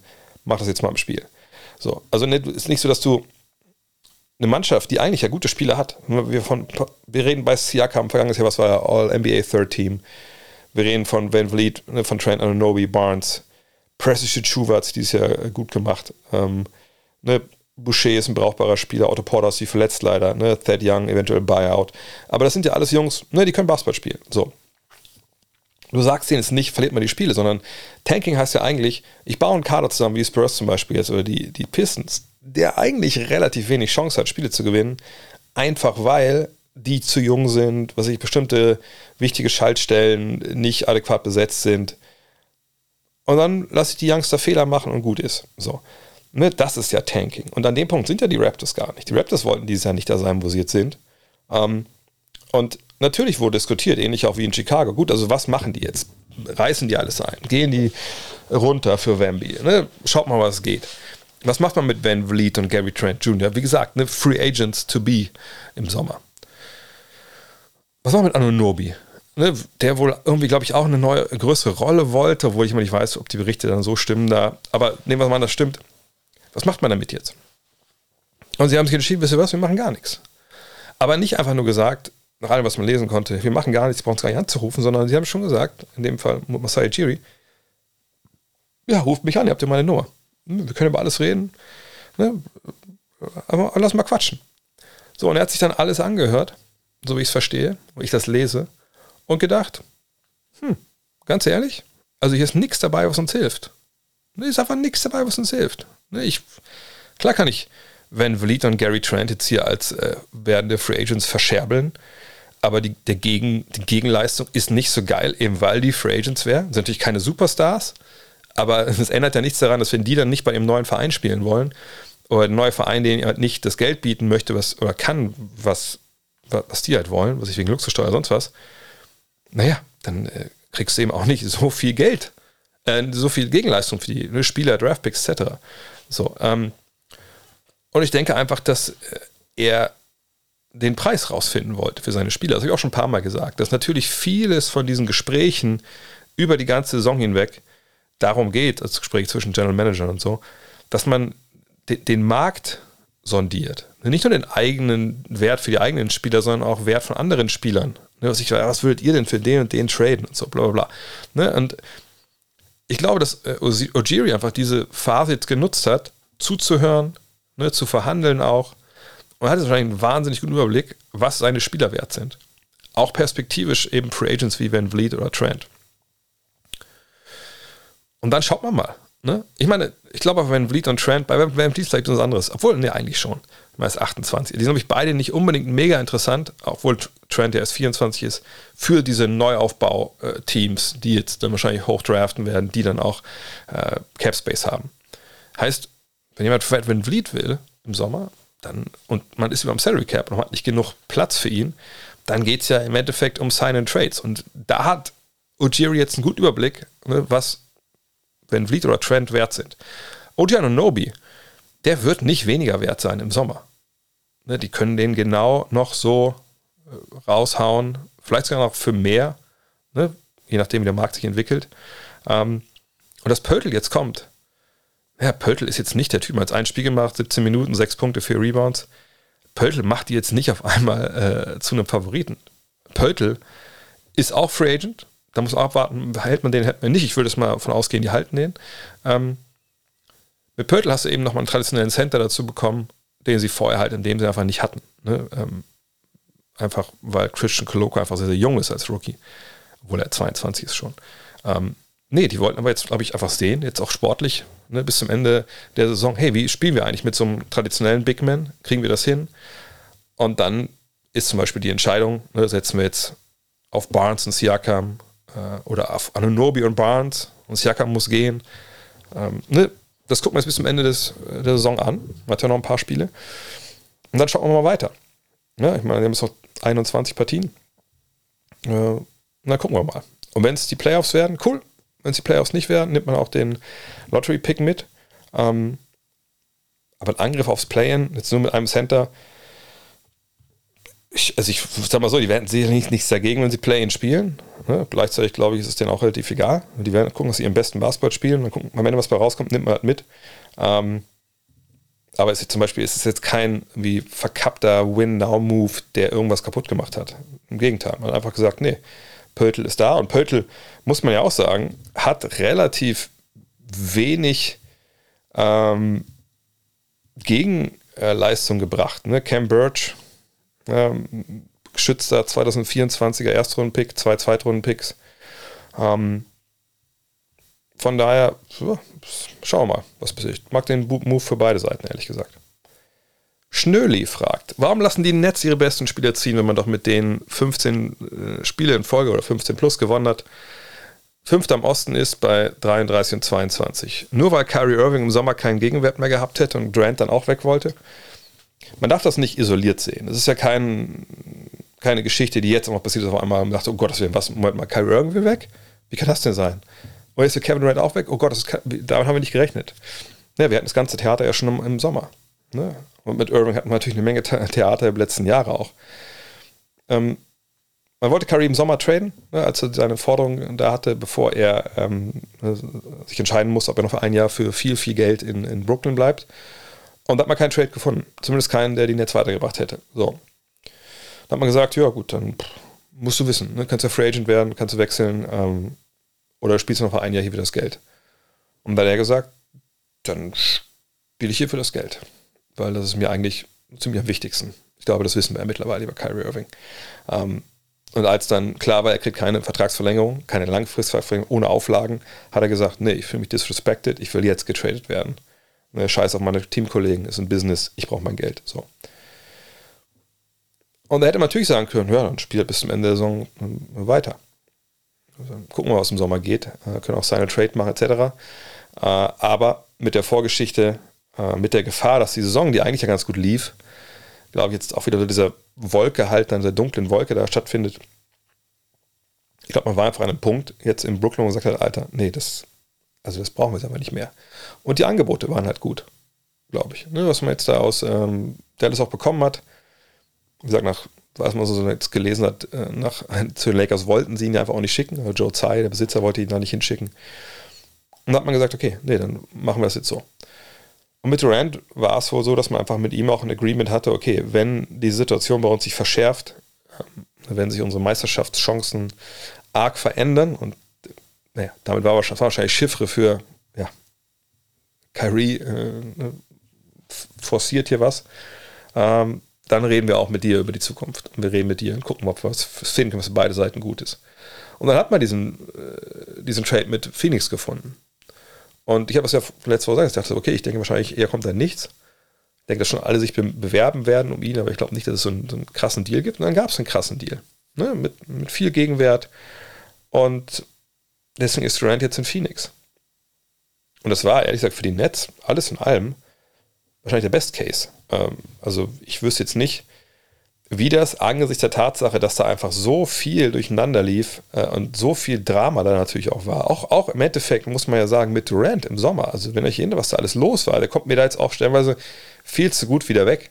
Ne? Weil er ja der war, der im Sommer sagt, nee, also ihr müsst für mich, für mich jetzt hier schon mal den Trainer und den Manager entlassen, weil mit denen möchte ich nicht mehr zusammenarbeiten und so. Und ich möchte auch getradet werden, obwohl ich gerade eine große Vertragsverlängerung unterschrieben habe. Ne? Also das sind schon Sachen, hm, das ist schon manchmal ein bisschen, ein bisschen schwierig. Ähm, aber sind jetzt an dem Punkt, wo sie sind. Ähm, sie haben jetzt mal das Beste rausgeholt. Das, das nächste äh, große Projekt ist Ben Simmons. Der wirkt jetzt zwar schon gegen Chicago äh, so ein bisschen, weiß ich nicht, wie er das nennen soll, also ein bisschen, bisschen bockiger im positiven Sinne. Da hat er mehr Bock gehabt irgendwie. Äh, mal gucken, vielleicht ist das auch so ein bisschen dieses, hey, nicht mehr der Druckmeister zu werden, obwohl ich nicht weiß, inwiefern ihm das wirklich zusetzt, aber ähm, ne, ich habe nicht mehr diese Top-Mitspieler meiner Seite, nicht mehr die Stars. Ähm, irgendwie generell von uns wenig erwartet. Ich, ich mache einfach mal, wir haben jetzt viele Spieler, die abseits des Balles viel, viel gerne machen und ich kann auch selber jetzt wieder Playmaker sein und so. Vielleicht ist das wirklich für ihn nochmal ein Push nach vorne. Ähm, na, gucken wir mal, was mit ihm passiert. Aber alles in allem, wie gesagt, ist das für die Nets super gelaufen. Und ähm, am Ende kamen sie zum Schluss, hey, Reisende sollen wir nicht aufhalten. Der eine hat das sehr unprofessionell gelöst, äh, Kyrie Irving, der andere dann nach ne, ziemlich vielen sportlichen äh, Todsünden am Sommer äh, hat das jetzt dann auch professionell äh, hinbekommen. Und jetzt sind die Nets einfach besser dran, als sie vorher dran waren, weil das ja kein Modell war, das man durch weiter hätte führen können mit, mit Kyrie Irving. Und ohne Kyrie Irving, nur mit Durant, hat man sicherlich auch Chancen, eventuell was zu reißen, wie in der ersten Playoff-Runde oder so, aber man hat jetzt ja keinen zukünftigen Meisterschaftskandidaten auseinandergerissen. Max HH nochmal, ist das Scheitern der Nets um KD, Kyrie und Harden vergleichbar mit dem Scheitern der KG Pierce Nets? Man hat ja in beiden Fällen mehrere teure Stars geholt, um eine Championship zu gewinnen und ist gescheitert. Das kann man schon auf eine gewisse Art und Weise vergleichen. Ähm, auf der anderen Seite würde ich schon sagen, dass es eventuell dann ähm, schon noch ein bisschen anders war ich muss kurz mal nachschauen, wie, wie alt damals äh, die Kollegen waren. Wartet mal. Als KG und, äh, und Pierce kam, hatte vorher ja jemand wie, wie Joe Johnson schon im Team, sogar mal Garnett, genau. Garnett kam, also Pierce war 36 und Garnett war 37, als die beiden dazugestoßen sind zu Joe Johnson mit 32, zu Darren Williams, zu Brooke Lopez. Ähm, das ist natürlich vom Alter her nochmal nochmal eine andere Nummer. Ne? Also selbst äh, KD, ähm, der ist jetzt ja nicht so alt, wie äh, damals eben die beiden waren. Der KD ist jetzt also 34, 35 äh, und, und, Irving ist, glaube ich, jetzt gerade 30 geworden. Ne? Und Harden, wie alt war Harden? Ich muss kurz mal gucken, wie, wie alt Harden jetzt ist. Ähm, Harden ist, äh, wo spielt der in Philly? Harden ist, ist alles live hier. Äh, Hahn ist 33. So. Also sind alle noch einige Jahre jünger. Jetzt kann man sagen, gut, die zwei Jahre auch, auch egal, hm, weiß ich nicht. Also ne, damals bei, bei äh, Pearson Garnett war schon, klar, ein Sinkflug angesagt und hat er eine Menge Draftkapital für abgegeben. Das hat man in dem Fall ja eigentlich nur für James Harden gemacht. Ne, Durant und Irving kamen beide als Free Agents. Ähm, von daher ist, ist zu vergleichen, weil auch so super Teams gescheitert sind aber dadurch, dass sie viel jünger waren und man hat eben nicht diese beiden Spieler mit, mit Picks geholt. Und damit hat man ja damals ja Boston im Endeffekt, aus Tatum und Brown, glaube ich, beiden ja quasi geschenkt mit diesen Picks. Ähm, das macht es halt ein bisschen anders. Nelado 13 fragt, wie siehst du Denver nach der Deadline? Vorher Best in the West, jetzt Mittelfeld im Konglomerat der Contender. Gerade den Highland Trade kann ich nur schwer nachvollziehen für zwei Second Round Picks. Zudem hat Phoenix vermutlich genau die Offensiv-Tools, um Denver zu bestrafen. Erstmal zum Highland. Ja, Highland hat Stunk wohl gemacht, ähm, wollte unbedingt weg, wollte eine, eine, eine, größere Rolle. Gut, ist ein bisschen, ein bisschen Comedy, dass er jetzt äh, bei einem Team gelandet ist, wo ich denke, wo er wahrscheinlich äh, ja, eine ähnlich kleine Rolle hat äh, im Endeffekt. Mhm. Aber er kann natürlich da ähm, sich jetzt einbringen, wenn er das will, bei den Clippers. Ich, mich hat es auch gewundert, dass der Preis so gering war. Aber ich denke auch in so einem Fall, gerade bei so einem Spieler, so einem jungen Spieler, der eigentlich ähm, Qualität hat, der sich auch bewiesen hat, äh, jetzt schon auf, auf hohem Niveau. Ich, ich denke, dass der, der Preis dann natürlich irgendwo den Markt macht. Ähm, allerdings bei ihm muss man sagen, ist jetzt auch nicht so, dass der einfach so mega abgeräumt hätte. Ich meine, klar, ne, aus dem Dreierbereich gut, eine gute Quote, fast 38 Prozent, ist ein Scorer, aber sicherlich eben auch relativ, also ist nicht so beschlagen, wenn es im Zweierbereich geht, sagen wir mal so. Ne? Und das ist dann natürlich schon ein bisschen, bisschen nachteilig schon wieder, auch wenn er eine, eine hohe Dreierfrequenz hatte. Aber auch der riesige Playmaker. Ähm, ich, also ich glaube einfach, dass er äh, zu einem gewissen Teil schwer vermittelbar war, weil ich glaube, dass solche Sachen, wenn du den Trade forderst und so und Stunk machst, das spricht sich auch rum. Äh, dann defensiv glaube ich noch nicht, dass er allerhöchsten Ansprüchen äh, genügt. Und in Denver, alles in allem, ist mal schön, wenn du so einen Spieler hast, stehen wir nicht falsch. Aber wenn man sieht, dass halt, und diese On-Off-Dinger sind manchmal ein bisschen, bisschen schwierig. Aber man sieht, dass die Offensive ohne ihn ne, 6,4 Punkte besser war und die Defensive fast 11 Punkte besser war. Und alles in allem war minus 18. Ähm, hat es einfach nicht so geklappt für ihn. Aus welchen Gründen auch immer. Ähm, und deswegen waren vielleicht auch die Angebote einfach nicht so gut. Weil man halt denkt, okay, wenn das halt ein Typ ist, der einfach ballern will, ähm, und dann, dann, schaut man halt so, ne, was dabei rauskommt. Passt vielleicht auch nicht überall unbedingt rein. Ähm, und deswegen, ja, äh, gab es schon nur so zwei Picks halt. Aber ich, ich weiß ja ehrlich gesagt nicht, was die anderen Angebote natürlich waren. Aber ich glaube nicht, dass die ein besseres Angebot ausgeschlagen haben. So, und die Clippers kriegen damit halt noch ein Talent, ähm, was sie eigentlich nicht so brauchen wenn wir ehrlich sind. Ne? Also ich komme gleich dazu, glaube ich, das wird, glaube ich, nicht der Starter auf der 1 sein, obwohl er das ja auch am Zug gespielt hat in Denver. Oder relativ viel gespielt hat sogar. Ähm, aber sie haben da jetzt einen Spieler, der eigentlich zu allem passt, was die Clippers eventuell dann jetzt perspektivisch machen wollen. Ne? Denn klar haben die George und Leonard, da müsst ihr drüber reden. Das sind die beiden Topstars, ne? die verdienen eine Menge Geld. Äh, die ziehen den Karren da Sie haben Norman Powell jetzt auch, ne, ist ja langfristig da. Das ist ein toller Mann, entweder von der Bank oder in der Crunch Time 5 kann er einfach mitspielen. Und dann Morris, Covington, Batum, da müssen wir gleich drüber reden. Subats, jetzt auch Mason Plumley von der Bank als Backup Center. Das ist alles geil. Aber die Clippers sind, glaube ich, auch eine Mannschaft, ne, die, die doch dann ein, zwei Jahre in Voraus denken. Ne, also eventuell zumindest. Und man muss überlegen, meine Gordons Vertrag nächstes Jahr ist nicht garantiert mit knapp 21 Millionen. Und dann hast du eben damit hast du das Geld. Also wenn irgendein Trade äh, materialisiert für irgendeinen Spieler, der ein bisschen mehr Kohle verdient, dann hast du da die Kohle, die du brauchst, und das musst du alles verpassen, wenn du rein und raus schickst.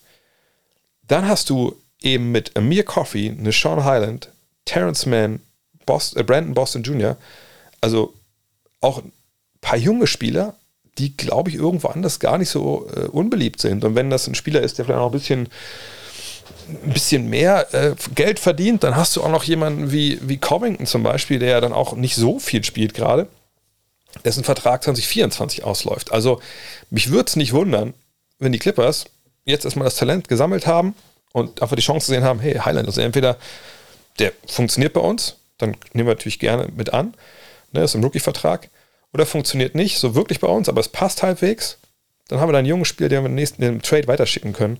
Und mit Eric Gordon jemand, der Geld verdient, äh, der das dann auch ne, für uns wertvoll macht, dann kommt auch ein Spieler zurück, den wir brauchen. Ähm, von daher, ne, das ist ein guter, guter Deal gewesen. Für Denver, ich meine, sie kriegen Thomas Bryant, finde ich schon gesagt, und äh, das kann denen gewisser Art und Weise helfen. Einen Unterschied macht es natürlich nicht. Ich denke auch, dass natürlich ein Team wie Phoenix jetzt sexier aussieht. Aber ähm, es ändert jetzt ja nichts daran, dass Denver einfach einen wahnsinnig guten Basketball spielt. Ne? Also ich meine, offensiv das beste Team der Liga gerade, Offensivrating. Net Rating sind sie Dritter. Äh, klar, wir haben immer die gleichen Fragen bei Denver. Ne? Äh, defensiv kriegen die das hin in den Playoffs.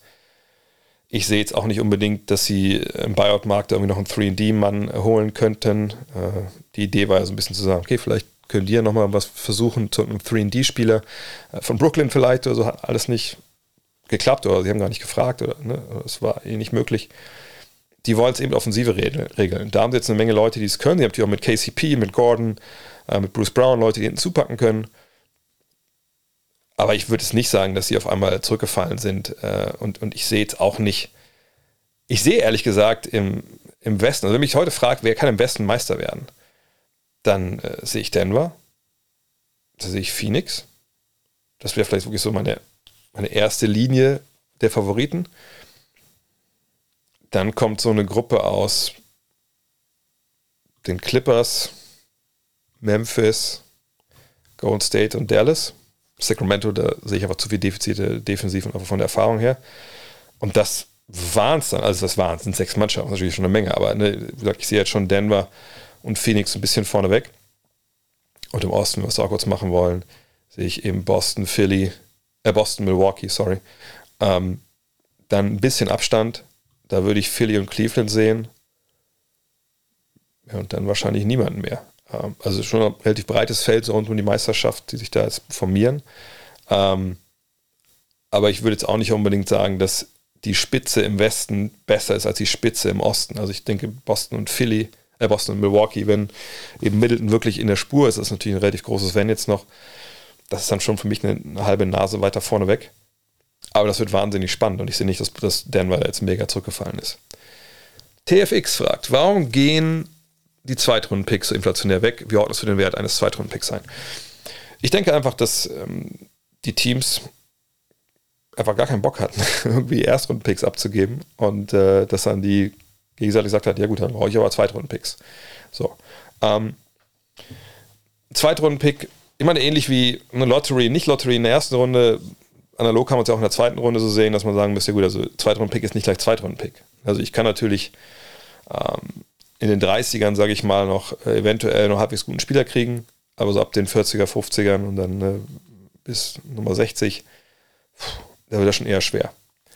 Und das sieht man auch. Also wenn ihr euch mal einen Spaß machen wollt, bei BKRF kann man ja auf die Draft klicken und dann sieht man jede Draft nacheinander weg kann sich durchklicken. Also zum Beispiel von den diesjährigen, äh, ja, ja, letztjährigen, letztjährigen Zweitrunden-Picks haben wir mit äh, Gabriele Procida, Khalifa Job, EJ Little, Ismael Kamagate, Matteo Spagnolo, Carlo Matkovic, Yannick Sosa, Guy Santos, Luke Travers und Hugo Besson.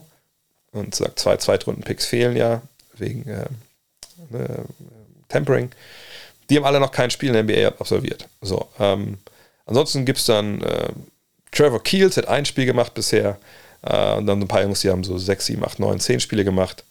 Ähm, und eigentlich so ab 40, gut, Bryce McGowns, das war jemand, wo man auch dachte, der könnte vielleicht auch ein bisschen, ein bisschen mehr beitragen. Und sonst, ja, ist es schwierig. Ne? Jabari Parker hat immerhin schon äh, 36 Spiele und das war der 57. Pick. Aber sonst, wenn man zurück äh, scrollt, in der zweiten Runde, das ist schon nach hinten weg, wird es halt klar auch unwahrscheinlicher, dass diese Leute äh, funktionieren. Ne, es gibt mal Leute wie, wie Brandon Boston, ähm, was ich, äh, Aaron Wiggins, Jericho Sims.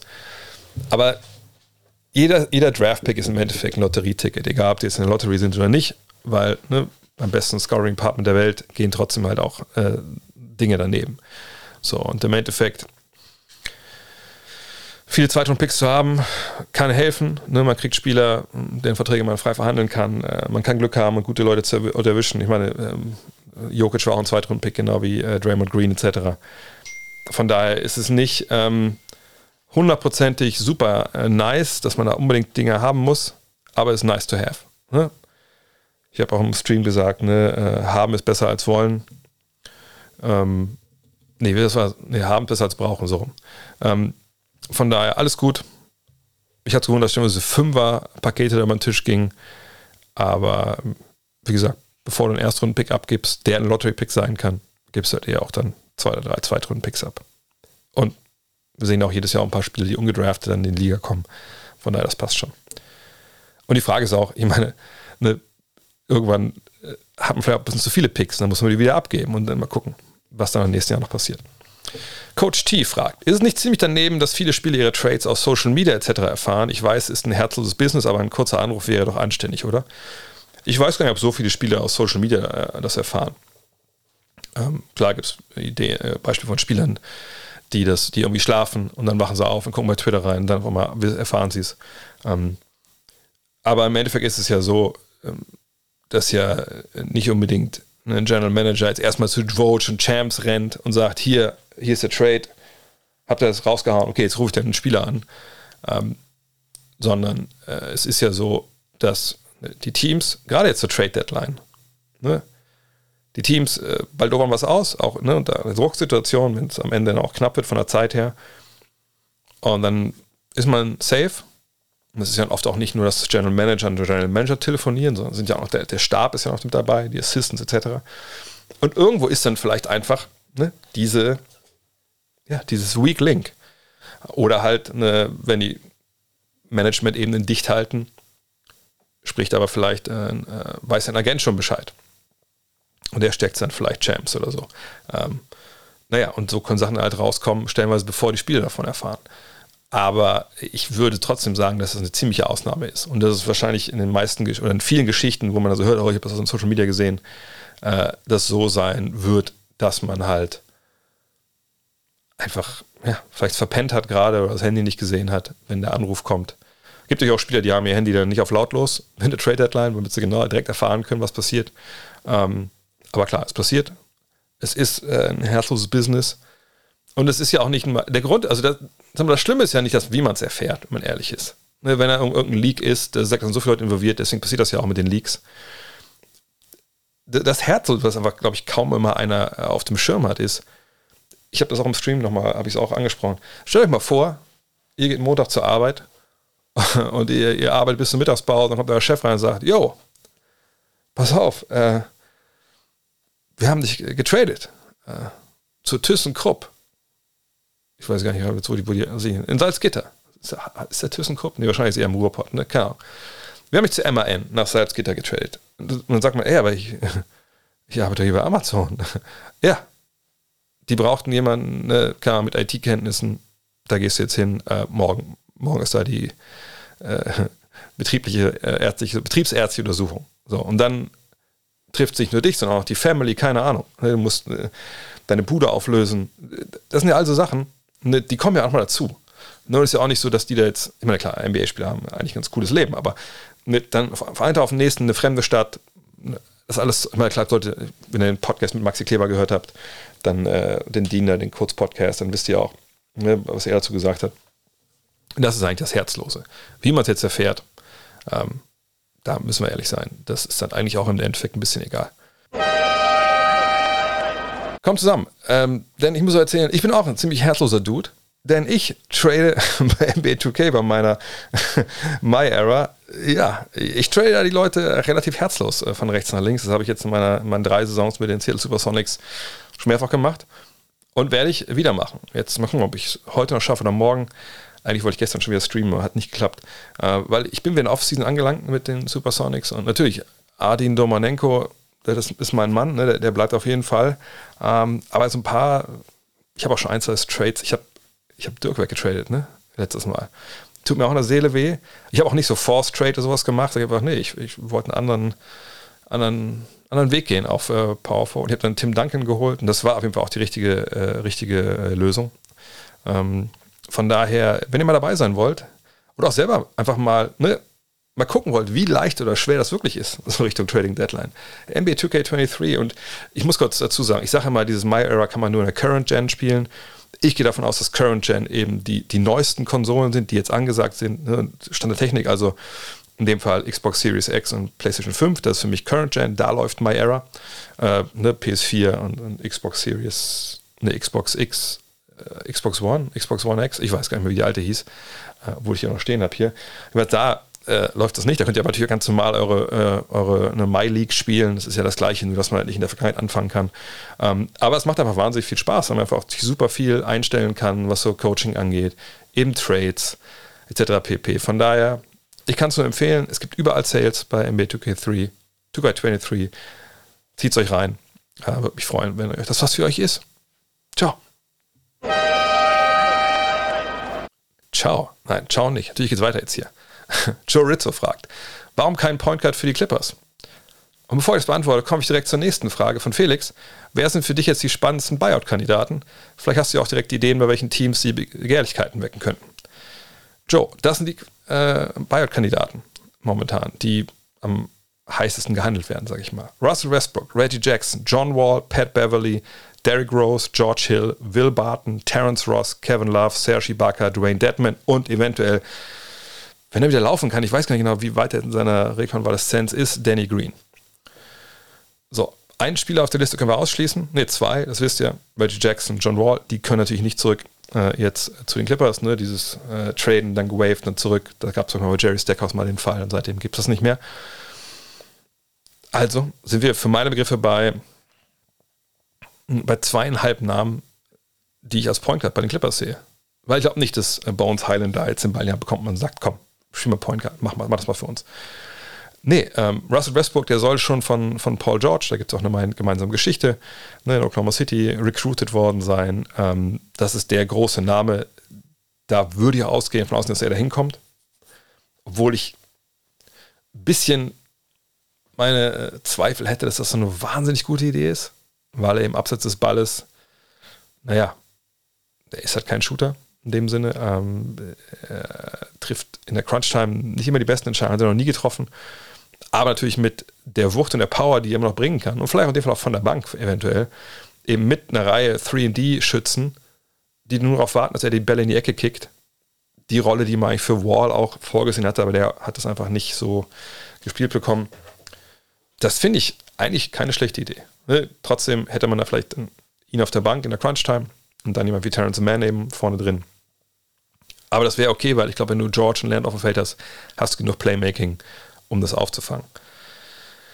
Patrick Beverly hat aber natürlich History mit den Clippers und irgendwie glaube ich auch, dass der, also ich glaube, wenn der in, Crypto.com noch spielen würde, aber eben für die andere Mannschaft, ich glaube, der fände das ganz geil, auch mal gegen Lakers zu spielen. Ähm, das wäre natürlich jemand, der nicht so der Playmaker ist und nicht so die Wucht mitbringt, aber der trifft seinen Dreier Nummer und der gibt die Defense auch vielleicht ein bisschen viel Gelaber, ein bisschen das bei den Clippers unbedingt braucht, aber ähm, das wäre wahrscheinlich meine Nummer zwei.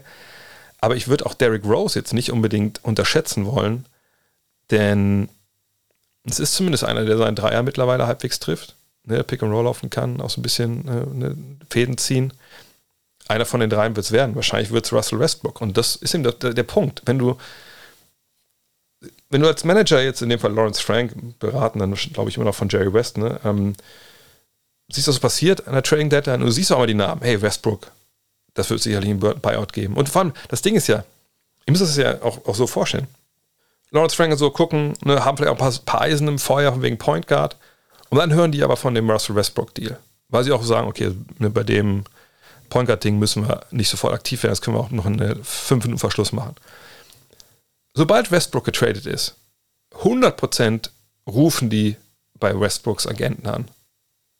Ne? Oder sie sagen direkt, ey, Paul George, kannst du mal kurz bei Westbrook anklingeln, äh, sagen, hey, wir haben mega Interesse, wenn er ein Buyout möchte, ey, bei uns, wir nehmen ihn sofort auf. Und eventuell kriegst du auch relativ Rückmeldung vielleicht vom Agenten, der dann sagt, pass auf, äh, wir wussten schon, dass er aus dem Busch ist, hey, mach dir mal keine Sorgen, wenn wir hier den Weg gehen über, über Buyout und das kriegen wir hin, dann bleiben wir hier in LA, weil wir eh schon hier wohnen, Family ist hier, bla bla bla. Ähm, ne, und dann kann man ja auch sagen, gut, dann dann lassen wir jetzt die Sache mal mit Point Guards hier Point Guard sein. Ähm, und ich glaube, so haben die das gesehen. Ne? Ähm, und das, weil sie die auch Jackson und Wall weggeschickt haben. Sicher, das waren auch beide Deals, ne, die Sinn machen für sie. Ähm, sind auch einer der großen Gewinner der Trade Deadline, denke ich. Von daher, ähm, ja, ich denke Westbrook, Beverly, Rose, das sind die drei Namen, die man da jetzt äh, im, äh, im Auge haben sollte. Ansonsten, wo die anderen hingehen, Kevin Love, das wundert mich so ein bisschen, dass, aber der ist aus der Rotation gefallen jetzt. Es ist, ich glaube auch nicht, dass sie den rauskaufen, es sei denn, glaube ich, er will das unbedingt. Ne, dann sag mal vielleicht, okay, ne, du hast alle Jahre hier gezockt, hast dann Popo hingehalten hier für die Franchise. Äh, mit viel Geld, muss man sagen. Äh, aber du bist Meister geworden. Wenn du echt unbedingt weg willst, kein Problem, machen wir. Und der kommt ja aus der Gegend da, ne, oder zumindest in der UCLA hat er ja gespielt. Dann äh, kann man sagen, hey, ne, Golden State, ne, er selber kommt ja aus Oregon, wenn ich mich nicht täusche. Äh, das ja auch sehr im Norden ist. Hey, wenn du Bock hast und die wollen dich, dann geh doch dahin. Äh, allerdings, ich glaube, dass er eher in Cleveland bleibt, sag, außer er will wirklich. Äh, und dann Barton und Ross, interessante Leute, weil sie einfach natürlich Scoring vom Flügel bringen. Äh, bei Ross aber weiß ich auch nicht, ob der unbedingt rausgekauft wird. Bin ich mal gespannt. Äh, Ibaka und Deadman, ja, ich glaube, da ist die Messe auch schon weitgehend gelesen. Äh, vielleicht noch, wenn irgendwer noch einen dritten Big Man braucht, dann nimmt man den nochmal mit an Bord. Wenn sie ob raus, keiner von denen ist ja schon rausgekauft worden, vielleicht ne, passiert das auch nicht. Ähm, aber jetzt, wo Hill oder Barton also wirklich landen, muss man mal abwarten. Ich meine, vielleicht Barton und Ross auch Kandidaten für Phoenix. Ne? Die brauchen ja überall Hilfe. Auch jemand wie Love vielleicht ein Kandidat. Ähm, warten wir es mal ab. Reggie Jackson auf jeden Fall ist auch jemand, der man bei den Suns verortet hat. Also ich glaube, die werden am, am ehesten wahrscheinlich zupacken wollen. Marco Bianco fragt, äh, erklär mir bitte mal das Prinzip Buyout. Für mich als Laie äh, hat es außer Geld sparen für nur Nachteile für die Franchise. Äh, jein, also natürlich, das Finanzielle steht immer an so einer erster Stelle, dass man sagt, okay, also du kriegst dich noch 30 Millionen dieses Jahr, ähm, also wie machen wir das denn? Also wir geben dir gerne deine Freiheit, aber ist deine Freiheit dir wert? Ähm, das ist natürlich eine sehr philosophische Frage, aber in dem Fall kann man sagen, ja, 10 Millionen, wenn es euch okay ist, dann schangelt man das ein bisschen aus. Aber natürlich gibt es keine Gegenleistung in dem Sinne für die Franchise, außer eben äh, monetären Wert an Geld, das man dann spart. Aber hier kommt die Sache ins Spiel, die oft auch vergessen wird. Es geht eben, es ist eben nicht NBA 2K3 oder nicht äh, Fantasy Manager in dem Sinne, man sagt, ja, es sind einfach nur Zahlen, die ich hin und her schiebe und irgendwelche Assets oder so, was ja oft dann immer, das ist auch ein ätzendes Wort im Endeffekt, ähm, äh, was da ne, getauscht wird, sondern es sind auch Menschen. Und das sind nicht nur die Spieler, könnte einem ja auch egal sein. Weißt du, können jetzt auch sagen, Houston, Alter, wir haben dich geholt, John Wall. bleibst schön hier mal sitzen auf der Bank und machst wieder schöne Mentors und so. Total egal, ob du das jetzt geil findest oder nicht und wie du uns getrashed hast in dem Podcast und so. Ähm, nein, sondern sind auch die, zum Beispiel die Agenten mit dabei. So, und Agenten sind eben, äh, ja, so die dunkle Materie der NBA. Man weiß schon, dass es die gibt, so, ne? aber äh, was sie wirklich jetzt machen, außer die Verträge auszuhandeln, ähm, weiß man ja irgendwie dann doch nicht. So. Und natürlich, das ist deren Hauptjob, ne, für ihre, ihre äh, Klienten das meiste Geld rauszuholen, gute Situationen und so bla bla bla. Karriere begleiten und steuern. Aber äh, die sind eben auch in mehrerer Hinsicht wichtig. Die sind auch Informationshändler, ne, wenn es jetzt um die äh, Journalisten zum Beispiel geht, die dann Enthüllungen, kommen wir ja noch zu, äh, raushauen wollen. Sind auch wichtig für die äh, General Manager, weil die stellenweise eben auch in, äh, Infos haben, die die Manager dann nicht bekommen, vielleicht von der Konkurrenz. Ähm, und manchmal sind es natürlich auch Leute, die knallhart auch ähm, Teams bevorzugen manchmal. Ne? Wenn sie mehrere Spieler auf dem Markt haben vielleicht äh, und die Spieler dann beraten und sagen, pass mal auf, also Team A, B, weiß ich nicht, ob das eine gute Idee ist, da gibt es vielleicht ein bisschen mehr Geld, aber eigentlich ist das eine scheiß Franchise. Was ist denn mit Team C? Und von daher ist es halt auch ein, eine Gruppe, eine Gruppierung innerhalb der NBA, in einem Kosmos NBA, der will man nicht unbedingt jedes Mal ins Bein pissen. So. Und wenn ein Agent kommt und sagt, sagen wir mal bei Westbrook, jo, Danny Ainge, äh, mal, mal beide mal ehrlich, das macht ja nicht viel Sinn. Ne? Also A, die Geschichte von vor ein paar Jahren, ne, wo Russell hier rassistisch beleidigt wollte, äh, wurde, äh, also er will einfach nicht hier spielen. So. Ja, natürlich, der Mann hat genug Geld verdient, aber ich mache dir jetzt ein echt gutes Angebot, was die Kohle angeht. So. Und du hast ja sonst auch nichts davon. Sonst ist der hier und sonst ist das, gibt es das Bad Vibes. Äh, und ich meine, klar, wenn er kommt, dann ist er irgendwie schon professionell, aber ey, ich glaube nicht, dass das gut ausgeht im Endeffekt. Lass uns doch diesen Buyout machen. Und hey, eine Hand wäscht die andere perspektivisch. So, dann, dann geht es halt dann, dann weiter. Hm. Und ich glaube auch, dass man in, in vielerlei Hinsicht dann auch stellenweise sagt, okay, pass auf, bevor ich mir jetzt hier, also zum Beispiel bei Utah auch wirklich, jetzt mal das als Beispiel Westbrook. Ich sage nicht, dass der da hinkommt und Stunk macht, etc. pp. Aber ihn dahin zu holen, wenn er nicht da bleiben will und dann mittrainieren lassen und so, auch ne, wohl wissen, dass der im Sommer weg ist, wenn er Free Agent ist. Das bringt ja keinen weiter. Und dann einfach zu sagen, nein, aber du, wir zahlen dir dein Geld, du sitzt gerne hier Trainingsgruppe 2, wie, wie es jetzt in New York war mit Fournier und mit, der hat ja wieder gespielt zwischendurch, aber äh, lange Zeit war mit Fournier und mit Rose. Das bringt ja eigentlich auch niemand weiter. Von daher einigt man sich dann und dann ist das äh, alles gut. Ähm. Dann, äh, oh, jetzt habe ich die Frage, glaube ich, nicht, nicht ganz kopiert. Also die Frage, es, geht, es ging darum, ob es nicht, Namen habe ich auch nicht reinkopiert, egal. Ähm, ich meine, du hast irgendwann mal erwähnt, dass es die NBA nicht so gerne sieht, wenn Stars zum Beispiel aktiv günstigere Deals unterschreiben, weil es beispielsweise, oder also weil sie bei einem äh, Favoriten unterschreiben. Gab es da schon mal prominente Fälle und kann es dafür Sanktionen von der NBA geben? Ähm, also erstmal, die NBA in dem Sinne müssen wir die definieren. Es ist ja nicht das, das Ligabüro in, in New York ne, mit Adam Silver und so und die ganzen Leute, die da sitzen. Die NBA ist, wenn wir darüber sprechen, sind 30 mittelständische Unternehmen mit 30 Chefs, die sich zusammengeschlossen haben zu einem Wirtschaftsverband, ne, in dem Fall der National Basketball Association, die sich eigene Regeln geben, etc. pp. So. Ähm, und zusammen halt auch im Wettbewerb stehen gegeneinander. Dass die ähm, natürlich gewisses Regelwerk sich geschaffen haben, wie das funktionieren soll, ne, mit Collective Bargaining Agreement, was alles regelt, ne, von, wie gesagt, wie sehen, wie sehen Verträge aus, wie müssen Trades aussehen, ne, was ist Free Agency, Blur. Ähm, ne, das ist eine Besonderheit, die gibt es äh, so natürlich dann oft in der Wirtschaft halt nicht, aber da ist es halt so. Und natürlich ähm, ist viel darauf äh, ausgelegt, dass man halt sagt, naja gut, ne, natürlich, ne, der Markt macht den Preis, habe ich schon ein paar Mal heute gesagt, und äh, Spieler werden das maximal für sich rausholen in der Regel und nicht für 10 Millionen weniger irgendwo unterschreiben, äh, nur weil sie da vielleicht mehr Chance auf die Meisterschaft haben. Aber diese Möglichkeit besteht natürlich. Da gibt es keine Regeln gegen, da gibt es auch keine Sanktionen gegen. Also mir ist zumindest kein Vorfall bewusst, wo wirklich ein Spieler wirklich auf eklatant viel Geld verzichtet hat. Also sagen wir so auf 20, 30, 40 Millionen. Ähm, oder sagen wir mal so 5, 6, 7, 8, 10 Millionen im Jahr, äh, um irgendwo anders zu unterschreiben. Auch weil der Abstand eigentlich, also wenn wir jetzt von Leuten reden, die so einen Max-Deal bekommen, ne, dass jetzt jemand vielleicht, was ich für 10 Millionen unterschreibt, statt, statt für, für 20, das mag mal vorgekommen sein, habe ich aber jetzt ehrlich gesagt nicht wirklich im Kopf. Aber wenn es jetzt um die Stars geht, da steht ja auch hier, ähm, dann sind das ja auch Unterschiede, die sind schon wahnsinnig groß. Ne, also wenn wir jetzt nicht über Cap Space reden, einer hat vielleicht 20 Millionen, einer hat 35, 40 Millionen, sondern über eine äh, Mid-Level Exception zum Beispiel, ne, wo du sagst, das sind 10 Millionen im Jahr ungefähr, je nachdem, wo das Salary Cap ist. Äh, und dann auf anderen Seite wären es 30, 40 Millionen. Das äh, habe ich noch nie gehört. Wüsste ich jetzt auch nicht. Aber vielleicht, ich bin auch alt, ähm, vielleicht, wenn, wenn ihr da jemand im Kopf habt, sagt es gerne, ruft es gerne rein in den Kommentaren, dann, dann äh, gucke ich das nochmal an, ob das so war oder nicht. Ähm, von daher, aber ja, ist es einfach, passiert das in der Regel halt nicht. Ne? Dass mal am Ende der Karriere vielleicht ein Spieler wirklich damit sich mit 35, 36 irgendwo für billig Geld unterschreibt, weil er eben nochmal äh, irgendwo mitspielen will, das, das ist klar, aber es gab es bestimmt, aber ich glaube nicht, dass die auch dann irgendwo anders so, so einen Max-Dealer so mitgenommen hätten.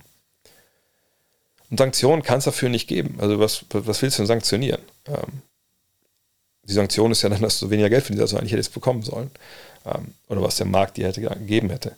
Aber das macht eben auch in, in dem Sinne niemand, weil man muss sich überlegen, also warum ist denn quasi, wenn wir jetzt davon ausgehen, dass ein Team schon über dem Salary Cap liegt und warum ist nur noch die Mid-Level-Exception da? Wahrscheinlich, weil da schon eine Menge Stars halt auch spielen oder zumindest zwei Stars plus guten Rollenspielern. Sonst hätten die auch nicht wahrscheinlich einen Top, äh, ja, eine Top-Chance auf, auf die Meisterschaft. So, das heißt, du müsstest als Star ja auch sagen, okay, ich ordne mich da jetzt unter. Für weniger Geld gehe ich dahin. Das ist dann klar nicht meine Mannschaft. Ich bin klar nicht erst zweite Option. Und da kommen halt so viele ähm, Punkte zusammen, die dann, glaube ich, so gegen dieses kompetitive Wesen gerade auch von äh, Sportprofis geht. Ne, dieses, okay, ich verdiene weniger als die anderen, obwohl ich vielleicht auch der bessere Spieler bin. Ähm, okay, ich habe keine so große Rolle hier mit Sicherheit. Ähm, und die anderen wollen sicherlich auch nicht, dass da jemand kommt, der eine riesen Rolle hat. Man kriegt sehr viel Geld mehr, aber der macht mehr Punkte oder so. Also da kommen wir so in so einen Bereich. Äh, es ist zwar theoretisch alles möglich, aber ähm, das wird sicherlich auch irgendwann wird sicherlich mal sowas in der, in der Art geben. Ne? Kann irgendjemand schon super viel Geld. Ich meine, eventuell, was wir sagen können, wäre ja so ein Fall LeBron James, wenn er wirklich auf Biegen und Brechen mit seinem Sohn zusammenspielen will. Wenn sein Sohn nicht von den Lakers gedraftet wird, ähm, obwohl er eh noch dann diese Option hat und so. Naja, jetzt, sagen wir mal, Sohn wird irgendwo anders gedraftet und das Team liegt vielleicht über dem Salary Cap oder will das Geld nicht für LeBron ausgeben, was er normales bekommt, dann muss er da anheuern, was ich dann, ne, für so ein Minimalgehalt oder was ich, wenn die Cap Space haben, was ich, oder für die Mid-Level oder sowas. Allerdings ist LeBron ja auch dann schon fast 40, äh, von daher ist es auch nicht mehr so, dass man da jetzt von einem wahrscheinlich super duper Star redet, obwohl ich denke, dass er durch die nächsten Jahre immer noch produzieren wird. Aber das wird wahrscheinlich am, am ähnlichsten, was da rankommt. Und natürlich wäre das ein, ein äh, ähm, Obwohl, genau, jetzt, jetzt hier habe ich jetzt, sorry, hab die, jetzt sehe ich, dass der Rest der Frage hier noch steht. Also von Outfall kommt die Frage, und er schreibt, auf der einen Seite wollen Spieler natürlich eigentlich immer das maximale Gehalt rausholen, da dieses Jahr auch, weil diese auch nur eine begrenzte Zeit Geld verdienen können. Auf der anderen Seite könnte man durch einfache Gehaltsverzichte ein Superteam formen. Meiner Meinung nach wäre das ein Instrument, nur das Konstrukt des Cap Space zu aushebeln. Ja, natürlich, wie gesagt, ist, wäre es auf jeden Fall. Aber das Ding ist ja auch, dass man nicht unbedingt dann äh, danach äh, wieder maximal, äh, maximales Geld verdienen kann, weil er vorher der Vertrag nicht so hoch war in manchen Fällen. Also sagt, es ist alles theoretisch möglich, aber so die menschliche Natur und die Natur dieses Business äh, spricht einfach da, dagegen. Zumal es ja auch nicht nur die Spieler betrifft, ja ein Agent kriegt ja auch Prozentsätze davon, was der Spieler verdient und so. Also ne, da hängt eine Menge, hängt auch ein Rattenschwanz dran bei anderen Leuten, die auch damit Geld verdienen. Steff Frischling fragt, was hältst du von den Aussagen von Kyrie Irving nach dem Trade über sein altes Team, also die Brooklyn Nets? Sind ja auch einige Unwahrheiten dabei gewesen. Ja, ähm, ich weiß nicht, ob ihr es gehört habt. Ich will das nicht alles jetzt wieder, wieder beten, weil es mich auch, auch stört, sage ich mal. Aber mh, hm, zusammengefasst hat ja natürlich sich Kyrie Irving jetzt auch in Dallas der Presse stellen müssen oder den Medien äh, und darüber sprechen, ne, was da jetzt eigentlich schiefgelaufen ist, warum er da weg wollte.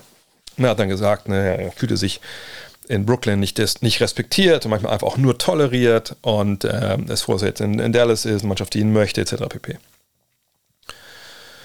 Und dann muss ich ganz ehrlich sagen, oh, das, das ist dann wieder diese, diese, ähm, die, diese Arroganz, diese Überheblichkeit, die bei ihm da durchkommt, die mich dann nur wieder drin bestärkt, dass ich sage, nein, ich finde es nach wie vor keinen guten Deal, weil ich denke, dass es nicht nachhaltig funktionieren wird. So. Ähm, weil das, was er da jetzt, es hätte sich kein Zacken aus der Krone gebrochen, wenn er gesagt hätte, naja, okay, also ich weiß, das sieht alles nicht gut aus, ich weiß, ich habe da ein paar Dinge äh, entschieden, die im Nachhinein vielleicht nicht die beste Entscheidung waren. Ich habe mich ein paar Mal auch entschieden gegen die Mannschaft und für meine eigene Gesundheit ne, oder für meinen Körper ne, mit dem Covid-Vakzin. Und ähm, ich weiß, dass es nicht perfekte Entscheidung für die Mannschaft war. Äh, und ich denke, sie haben das auch falsch gehandelt. Aber alles in allem gibt es ein paar Sachen, wie eben sich einfach nochmal unbezahlten Urlaub nehmen ähm, und so. Das würde ich sicherlich nochmal anders machen und vielleicht sind da auch Dinge, haben sich Dinge hochgeschaukelt, aber jetzt bin ich hier, das ist eine, eine neue Seite in meinem Buch aufgeschlagen und ähm, ich bin einfach hundertprozentig committed und äh, will, dass es hier viel besser funktioniert als in, als in Brooklyn. Ähm, und äh, es tut mir leid, aber ich war jetzt nicht alleine schuld an diesen äh, Geschichten. Sowas wäre eine tolle Aussage gewesen, hätte man auch unterschreiben können und sagen, ah, okay, gucken wir mal, warten wir mal ab, ne, was passiert. Aber die Tatsache, dass er sich ja hinstellt und sagt, ich habe eigentlich keine Fehler gemacht, sondern eigentlich die Fehler lagen nur bei der Franchise. Es sei denn, ich habe jetzt irgendwie das verkürzt nur, ge nur gesehen äh, auf YouTube. Dann äh, muss ich sagen, ja, das ist dann genau die, gesagt, die Art Überheblichkeit, die Art ähm, Arroganz, wo ich denke, ja, so einer denkt wirklich nur an sich. Und das ist in einem ähm, Teamsport äh, bis zu einem gewissen Level kann man das immer noch tolerieren und dann klappt das. Ja, aber irgendwann halt nicht mehr. Und ähm, gut, ich will es nicht Brian Windhorst zum absoluten Hellseher hier hoch, äh, hoch sterilisieren, würde, glaube ich, Lothar Matthäus sagen. Aber ähm, wenn der äh, tweetet, quasi, also direkt im Nachklapp vom Kevin Durant Trade, hey, äh, ne, Irving wäre wär auch gerne da gelandet, ne, äh, diese Sache ist noch längst nicht durch irgendwie mit so Smileys, die sich irgendwie die Angst haben, dann, dann, dann werde ich ein bisschen hellhörig. Deshalb mal abwarten, was passiert. Ähm, ich glaube nicht, dass wir dieses Jahr noch Probleme, dass die Nets, äh, die Mavs Probleme haben mit ihm. Wird einfach komplett der beste Kyrie Irving. Haben wir auch in den ersten beiden Spielen gesehen. Er wird der beste Kyrie Irving sein. Das war natürlich beides auch ohne Luca, äh, der sein kann. Es wird toll harmonieren. Ähm, wir werden sicherlich Spiele haben, wo Luca und Irving jetzt mega brillieren. Ne? Zwei überragende Isolationsspieler. Äh, die werden aufeinander profitieren. Das wird geil aussehen und vielleicht auch in den Playoffs halbwegs funktionieren oder gut funktionieren. Aber dann, wenn es zum Problem kommt, die Problematik kommt im Sommer, vor oder nach dem äh, äh, Maximaldeal, wenn sie kommt. Ne? Das ist meine Vermutung, heißt nicht, dass es so kommen muss, aber ne, da werde ich dann, also da muss man dann genau drauf schauen. Ne? Richtung Verhandlungen, kriegt es einen Maximaldeal, fünf Jahre ohne Auflagen. Das will er ja. Und wenn er den kriegt, will er dann auch ein, zwei Jahre noch da bleiben oder ist es dann direkt schnell wieder vorbei? Weil dann hat er ja, was er will. Der Vertrag, das Geld ist garantiert, es sind keine ähm, Klauseln drin, keine Teamoptionen etc. Ja. Und dann kann es wieder von vorne ausgehen. Muss es nicht, aber wie gesagt, mir ist das Risiko zu groß, deswegen bin ich mit diesem Deal nicht so warm geworden bisher.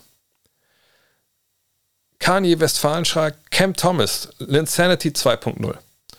Nö, ehrlich gesagt nicht. Ähm, ich weiß, dass es sich gerade auch jährt, ne, äh, Linsanity.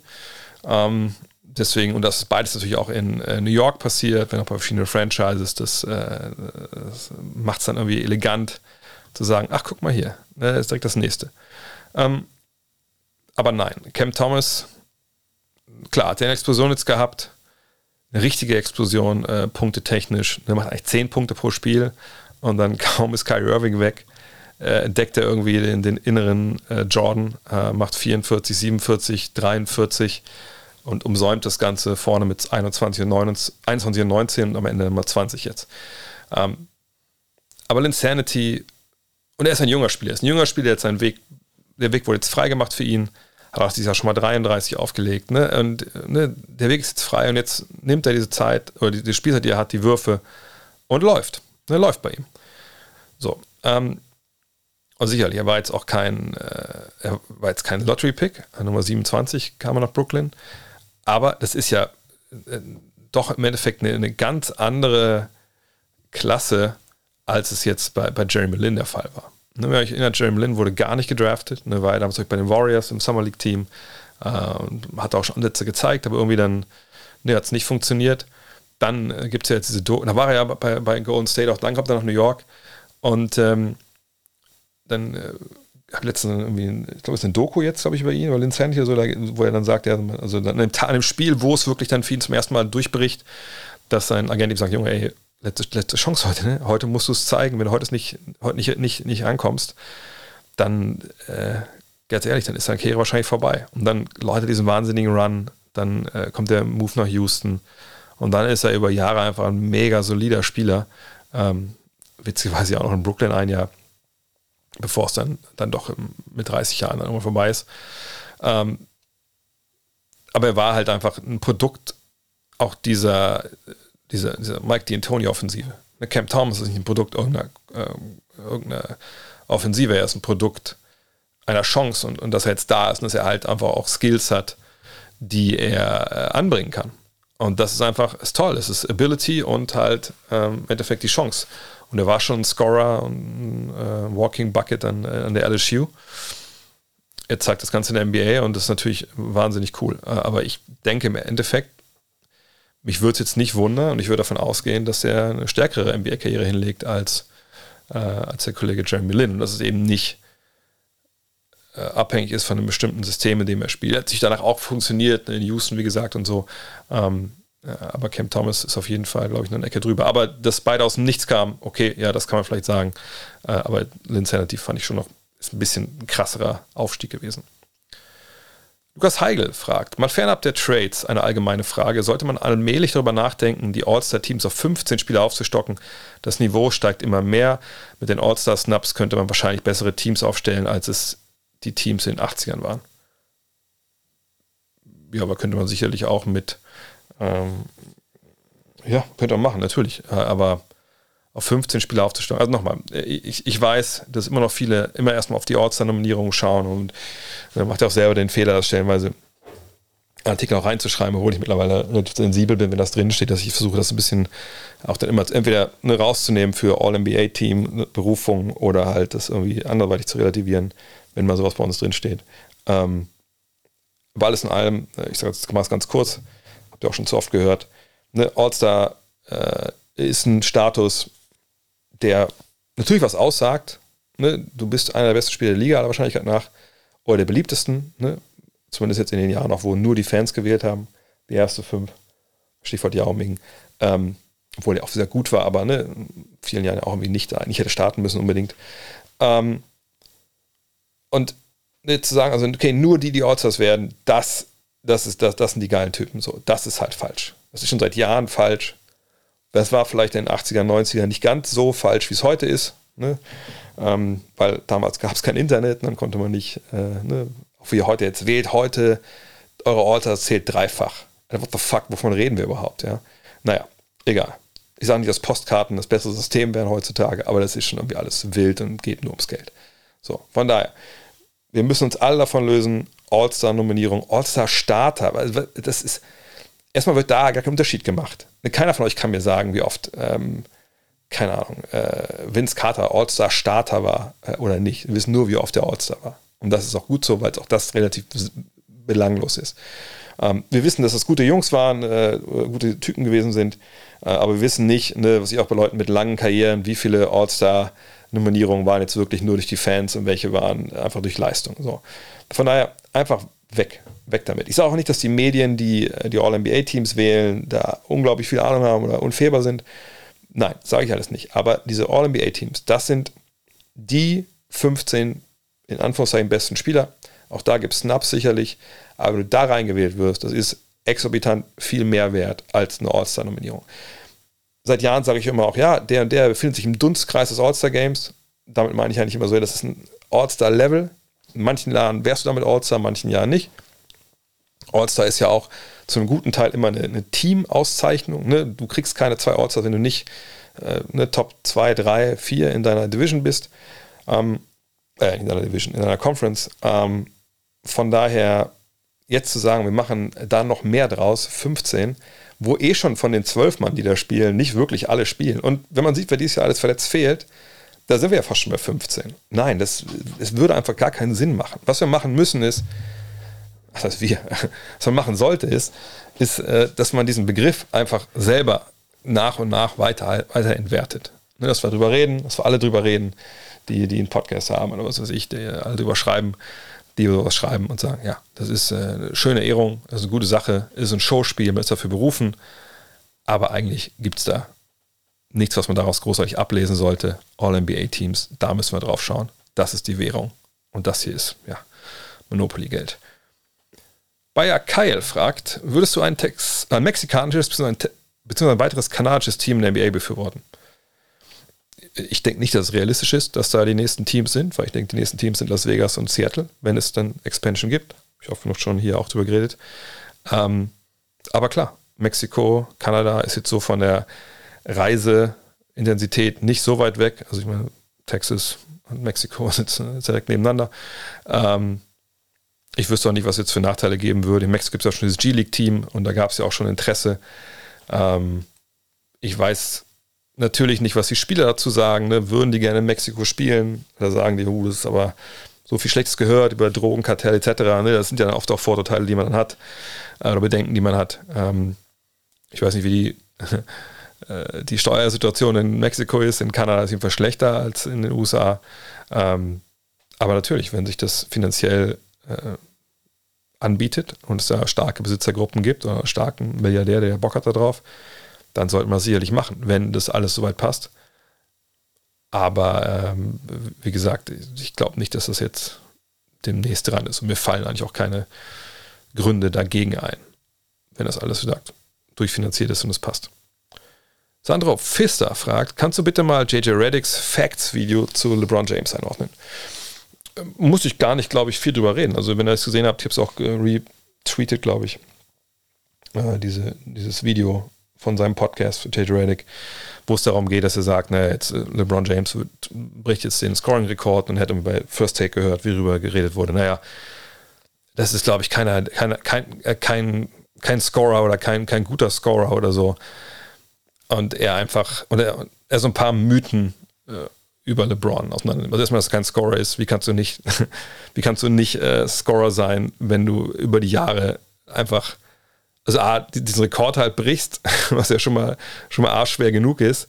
Ähm, und dann eben einfach auch einen, einen Career Scoring äh, Average hast, der einfach, einfach komplett top ist, ne? Wo es nur ein, ich glaube, er ist ein ganz kurz hinter Kevin Durant zum Beispiel, was den Career Average angeht. So. Ähm, dann diese, diese alten Ideen, ja, der ist nicht klatsch was damals schon, als das zum ersten Mal so aufkam, kompletter Schlag ins Gesicht war von jedem, der ein bisschen Ahnung vom Basketball hatte. Ähm, so, ähm, ne, und das zerfetzt da auch dieses Argument eben mit den Zahlen. Ich habe die jetzt hier nicht parat, aber könnt ihr euch alle angucken, wenn ihr danach sucht im Netz. Und ja, da muss man, ich muss da nichts einordnen. Das ist so. Das sind Fakten. Da, da, muss man nichts einordnen. Was man sich machen, was man machen muss, ist, Leute wie ja, ich glaube, ich muss den Namen nicht im Mund nehmen, äh, äh, Skip Bayless äh, oder welche anderen äh, Talking Heads in irgendwelchen Talkshows, die natürlich darauf abzielen, dass sie kontrovers sind, dass sie laut sind und dass sie triggern. Ja, das ist die Währung, triggern. Also wenn ihr, ähm, also ich glaube, dass jetzt äh, in dem Fall mal äh, der gute Stephen A. Smith ja, ja nicht so weit vorne ist äh, mit, mit seinen Falschdarstellungen, äh, aber eine, also es gibt eine Äquivalenz zum Beispiel, ne, Skip Bayless, äh, Stephen A. Smith, was der ja macht, zum Beispiel immer die Dallas Cowboys verlieren, dann nimmt er ein Video auf, wie er da so fake lacht und sagt, äh, how about them Cowboys? Und das macht er ja nicht, um irgendwie journalistisch kredibel zu sein, äh, sondern er macht das, weil die gemerkt haben, Alter, geil, wenn der auf der größten Fanbase, die die NFL, wahrscheinlich sogar die Sportwelt in den USA zu bieten hat, wenn es um ein einziges Team geht, wenn er darauf rumtritt, auf deren äh, Trauer und auf deren Niederlage, dann klickt das hier wie irre, dieses Video. Das machen wir jetzt jedes Mal. So. Ob das jetzt Sinn macht oder nicht, ist ja scheißegal. Hauptsache es klickt. Und so laufen diese, diese, diese Talking-Shows, Talkshows ja auch. So.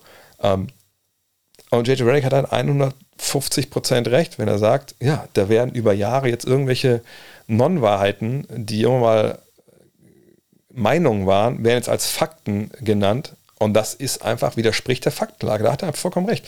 Vielleicht noch ein Wort zu dieser Sache. Ja, LeBron ist nicht klatsch. LeBron James hat schon immer, äh, wenn es jetzt darum ging, äh, ne, hey, also gerade früh in seiner Karriere, wenn es darum ging, ey, ich gehe zum Ball zum Korb. Oh, da hinten ist jemand frei für den Dreier. Ich kann mir eine Sache mit, mit, mit, äh, mit, mit Haus damals, Eddie Haus habe ich erinnert. Ich passe jetzt den Ball hin, der nagelt das Ding rein, das ist das richtige Basketball-Play. Und dann war der Ball daneben und dann hat man gesagt, ach, guck euch den scheiß LeBron an. Keine Eier am Sack. Äh, peinlich. Jordan hätte den, äh, äh, hätte sich in der Luft zweimal gedreht und den Ball reingeworfen und das Spiel gewonnen. Ähm, ne, das war einfach damals schon hanebüchener Blödsinn. Nicht unbedingt um Klicks zu generieren, weil das gab es damals noch nicht so in dem Sinne. Klar gab es das schon irgendwo, gab es schon äh, im Internet, aber jetzt eben nicht in dem Sinne wie heute. Ähm, und das hat sich dann verfestigt. Manche Leute sagen es dann immer, erzählen das immer noch. Ja, ähm, aber das ist ja auch gar nicht so schlecht, weil wenn Leute mit solchen äh, Argumenten kommen, und das ist jetzt nicht irgendwie eine, äh, eine Klick, äh, Klick, ein Klickgenerator als getarnt als, als Talkshow, dann kann man direkt sagen, okay, alles klar, äh, schönen Tag noch, ich habe Besseres zu tun, weil mit den Leuten dann zu diskutieren macht einfach keinen Sinn. Ja. Sei denn, die sind zwölf oder so. Ähm, ne, weil einfach die absichtlich äh, Unwahrheiten äh, wieder coin ähm, also man kann natürlich sagen, hey, pass auf, ne, hier sind die Fakten, oder ich schicke ihm das Video von, von JJ Redick, guck dir das mal an und wenn, wir, wenn du denkst, das, ja, da können wir drüber reden, dann können wir dann diskutieren, aber wenn die sagen, nee, ja, ist mir scheißegal, dass er die meisten Game-Winner in den Playoffs, glaube ich, hat in den letzten Jahren, also der, der ist nicht klatscht, dann sagt man, sagt, herzlichen Glückwunsch, viel Spaß noch auf Twitter hier, äh, ich guck mal, wo der, wo der Mute-Button ist. Von daher, da gibt es nichts einzuordnen, das ist hundertprozentig Fakten und, und die Wahrheit. Nikolai L. fragt, eventuell etwas weit hergeholt, aber hätte man über MJ genauso viel Quatsch verbreitet, wenn er in einer Zeit gespielt hätte mit Social Media, tausenden Podcasts, Talkshows etc.? Ähm, hat man ja. Also, äh, also im Sinne von das, was äh, bei LeBron die Sachen sind, der ist nicht klatscht und so bla bla, war bei Jordan ja immer, der macht die anderen nicht besser. Ne, der hat nicht gelernt, wie man äh, Spiele gewinnt, bla bla bla. Und sicherlich war da irgendwo auch ein Kern Wahrheit mit drin. Ähm, aber es war halt eben auch so, dass viele Sachen komplett ignoriert wurden. Ne? Also im Sinne von, naja, also gerade die ersten Jahre, mit wem hätte der denn gewinnen sollen äh, bei, bei den Bulls? So, und das war jetzt nicht, dass der der Topscorer war, auch der Liga und seinen Mitspielern die Würfe weggenommen hat. Und deswegen haben die, haben die nichts, nichts geschafft, sondern die haben zum einen natürlich auch noch gegen Boston verloren. Keine so schlechte Mannschaft, obwohl er das Jahr ins Jahr eigentlich nicht gespielt, äh, aufgrund seiner, seiner Fußverletzung, äh, Fuß gebrochen hatte. Ähm, und danach sicherlich, ne, die Triangle Offense, als sie dann kommt, äh, die hilft natürlich sehr. Aber hilft natürlich vor allem, dass ein Scotty Pippen, dass ein Horace Grant einfach sich entwickeln, dass der Kader viel, viel mehr, also wirklich top verbessert wird von, von Jerry Krause, dem General Manager. Ähm, und dass er natürlich auch ein bisschen Vertrauen zu seinen Mitspielern fassen musste, ist auch klar.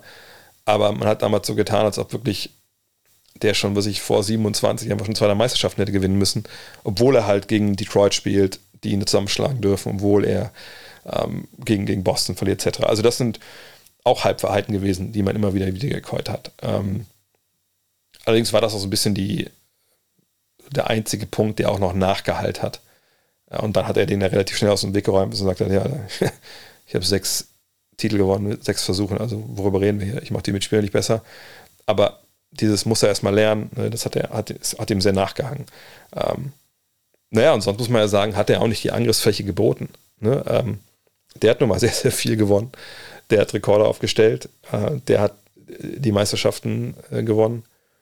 Und ähm, Sports Talk Radio gab es damals auch schon. Aber es gab mir längst die, die, äh, die Möglichkeit, auch was ich, irgendwelche Zahlen rauszusuchen, die, wo man irgendwas so halb belegt und dann eine, eine, irgendeine Unwahrheit damit äh, streut und dann muss man darüber reden. Das gab es damals alles nicht. Und der war natürlich aber auch in vielerlei Hinsicht über, über jeden Zweifel irgendwie erhaben, einfach weil er so viel gewonnen hat.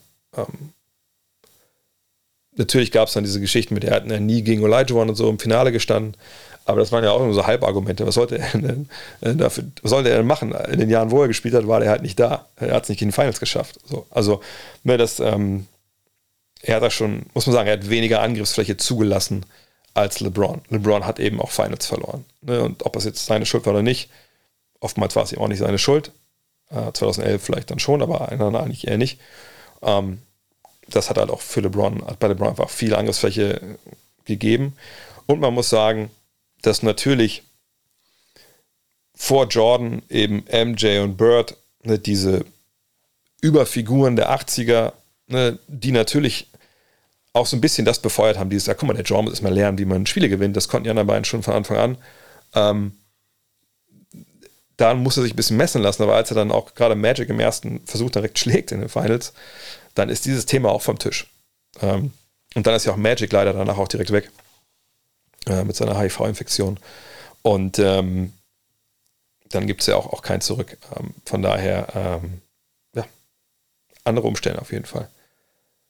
Gene, oh, oh, sorry, das Ding ist ja das genau, aber natürlich diese, diese Vorbilder, die äh, Jordan ja schlägt mit Bird und mit, mit, äh, mit, mit Magic, LeBron kann ja das Vorbild MJ nicht schlagen. Er kommt halt ne, zu spät in dem Sinne und wird aber trotzdem dann immer mit ihm verglichen, obwohl sie ja eigentlich eine andere Position spielen etc. und all das. Aber dieses, hey, das ist jetzt The Chosen One, Alter, das Chosen One haben wir gerade gesehen, äh, noch bei den Wizards am Ende. Das ist der beste Spieler aller Zeiten, das ist vollkommen klar. Das ist auch eine Diskussion, wenn ihr unser GOAT-Issue gelesen habt.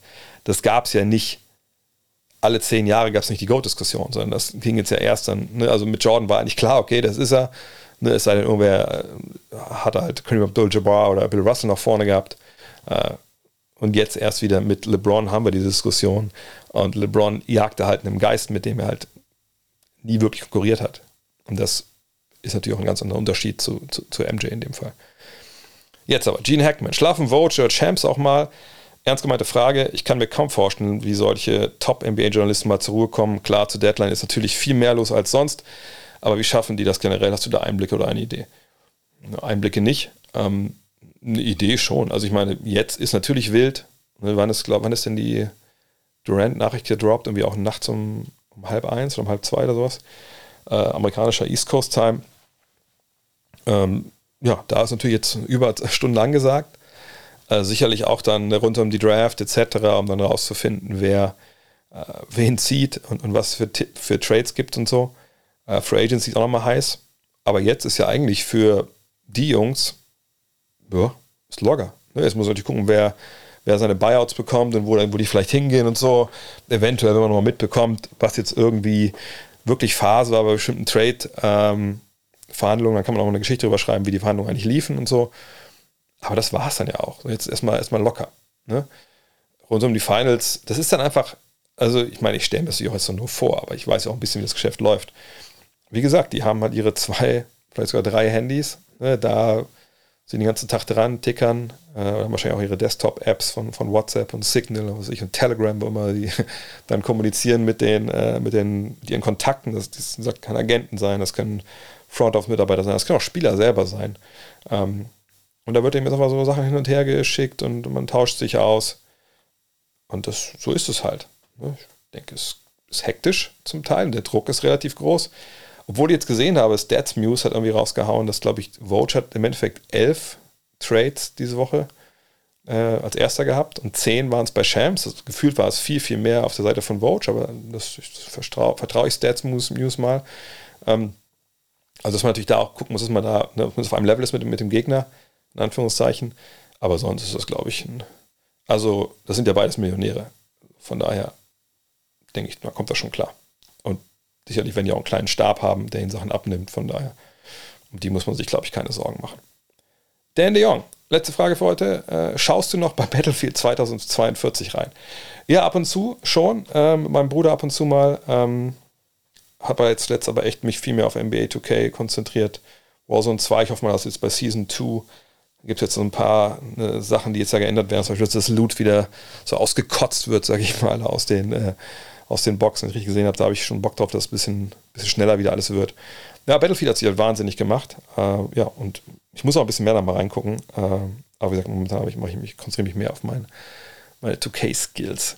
Ähm, ja, abschließend noch vielleicht ein Hinweis. Also einmal noch Danke. Danke an alle, die dabei waren. Ähm, am, am, Donnerstag beim, beim Trade Deadline Livestream, präsentiert bei Tissot. Das ist ja der neue langfristige Partner der, der Livestreams. Wahnsinnig geil, dass die dabei sind. Die haben, haben einfach sich überzeugen lassen von, von der Community, natürlich von allem, äh, vor allem von euch auch, aber auch die von meiner Arbeit äh, da rund um die Basketball-EM. Äh, da gab es diese Livestreams, auch presented by Tissot. Jetzt gibt es bis auf weit, also erstmal lange, lange jetzt ähm, äh, der ganze, ganze Streaming-Sachen um NBA wird halt von denen präsentiert. Ähm, danke nochmal dafür. Äh, danke all, die dabei waren. Ich habe jetzt, äh, wie gesagt, das Geld gespendet, 500 Euro äh, an BetterPlace.org. Da ist ja diese ähm, Plattform, wo man halt Geld spenden kann. Und dann geht das alles direkt an die Hilfsorganisationen vor Ort und, und nicht irgendwie versickert irgendwo. Ähm, und das ging natürlich alles auch an die, an die Erdbebenopfer in, in der Türkei und in Syrien. Vor allem vielen, vielen Dank und an der Stelle mal der Aufruf. Ähm, ich habe es meiner Frau vorhin auch äh, kurz angeguckt hier, wo es in Wolfsburg geht. Ähm, es gibt, glaube ich, in jeder Stadt ähm, gibt es ähm, Stellen, wo man auch Sachspenden geben kann. Ich, klar, man, jeder hat äh, momentan auch finanziell sicherlich ein bisschen mehr äh, Druck, als das äh, in normalen Jahren der Fall ist. Aber ich denke, jeder hat vielleicht noch irgendwo noch mal eine Decke oder zwei, die man nicht mehr braucht oder irgendwie Sachen. Äh, und ich glaube, da hilft alles momentan, wenn man die Bilder da aus, aus der Türkei und Syrien sieht. Von daher, wenn ihr was habt, ne, checkt das doch mal aus, wo es bei euch in der Stadt Sammelstellen gibt äh, und, und, und, schickt was raus. Ansonsten, wenn ihr mit Geld helfen wollt, äh, wie gesagt, betterplace.org, äh, da gibt es auch Startseite direkt äh, ein paar Links zu Projekten. Kann ich auch nur empfehlen. Wie gesagt, danke für alle, die da mitge mitgeholfen haben. Äh, ich bin mir sicher, dass das Geld vor Ort einigen hilft. Und dann an alle Retter, vielleicht hören ja auch Retter von von vor Ort zu, vom Technischen Hilfswerk oder so, die aus Deutschland rüber geflogen sind. Ey, vielen, vielen Dank für, für eure Arbeit da.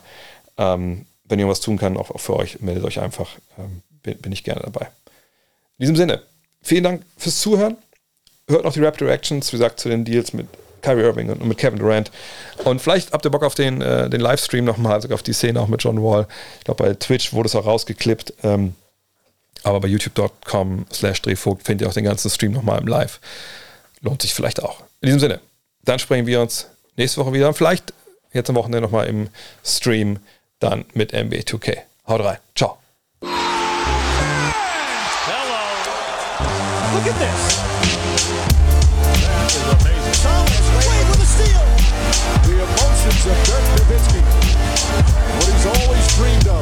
Hoping to have another chance after the bitter loss in 2006.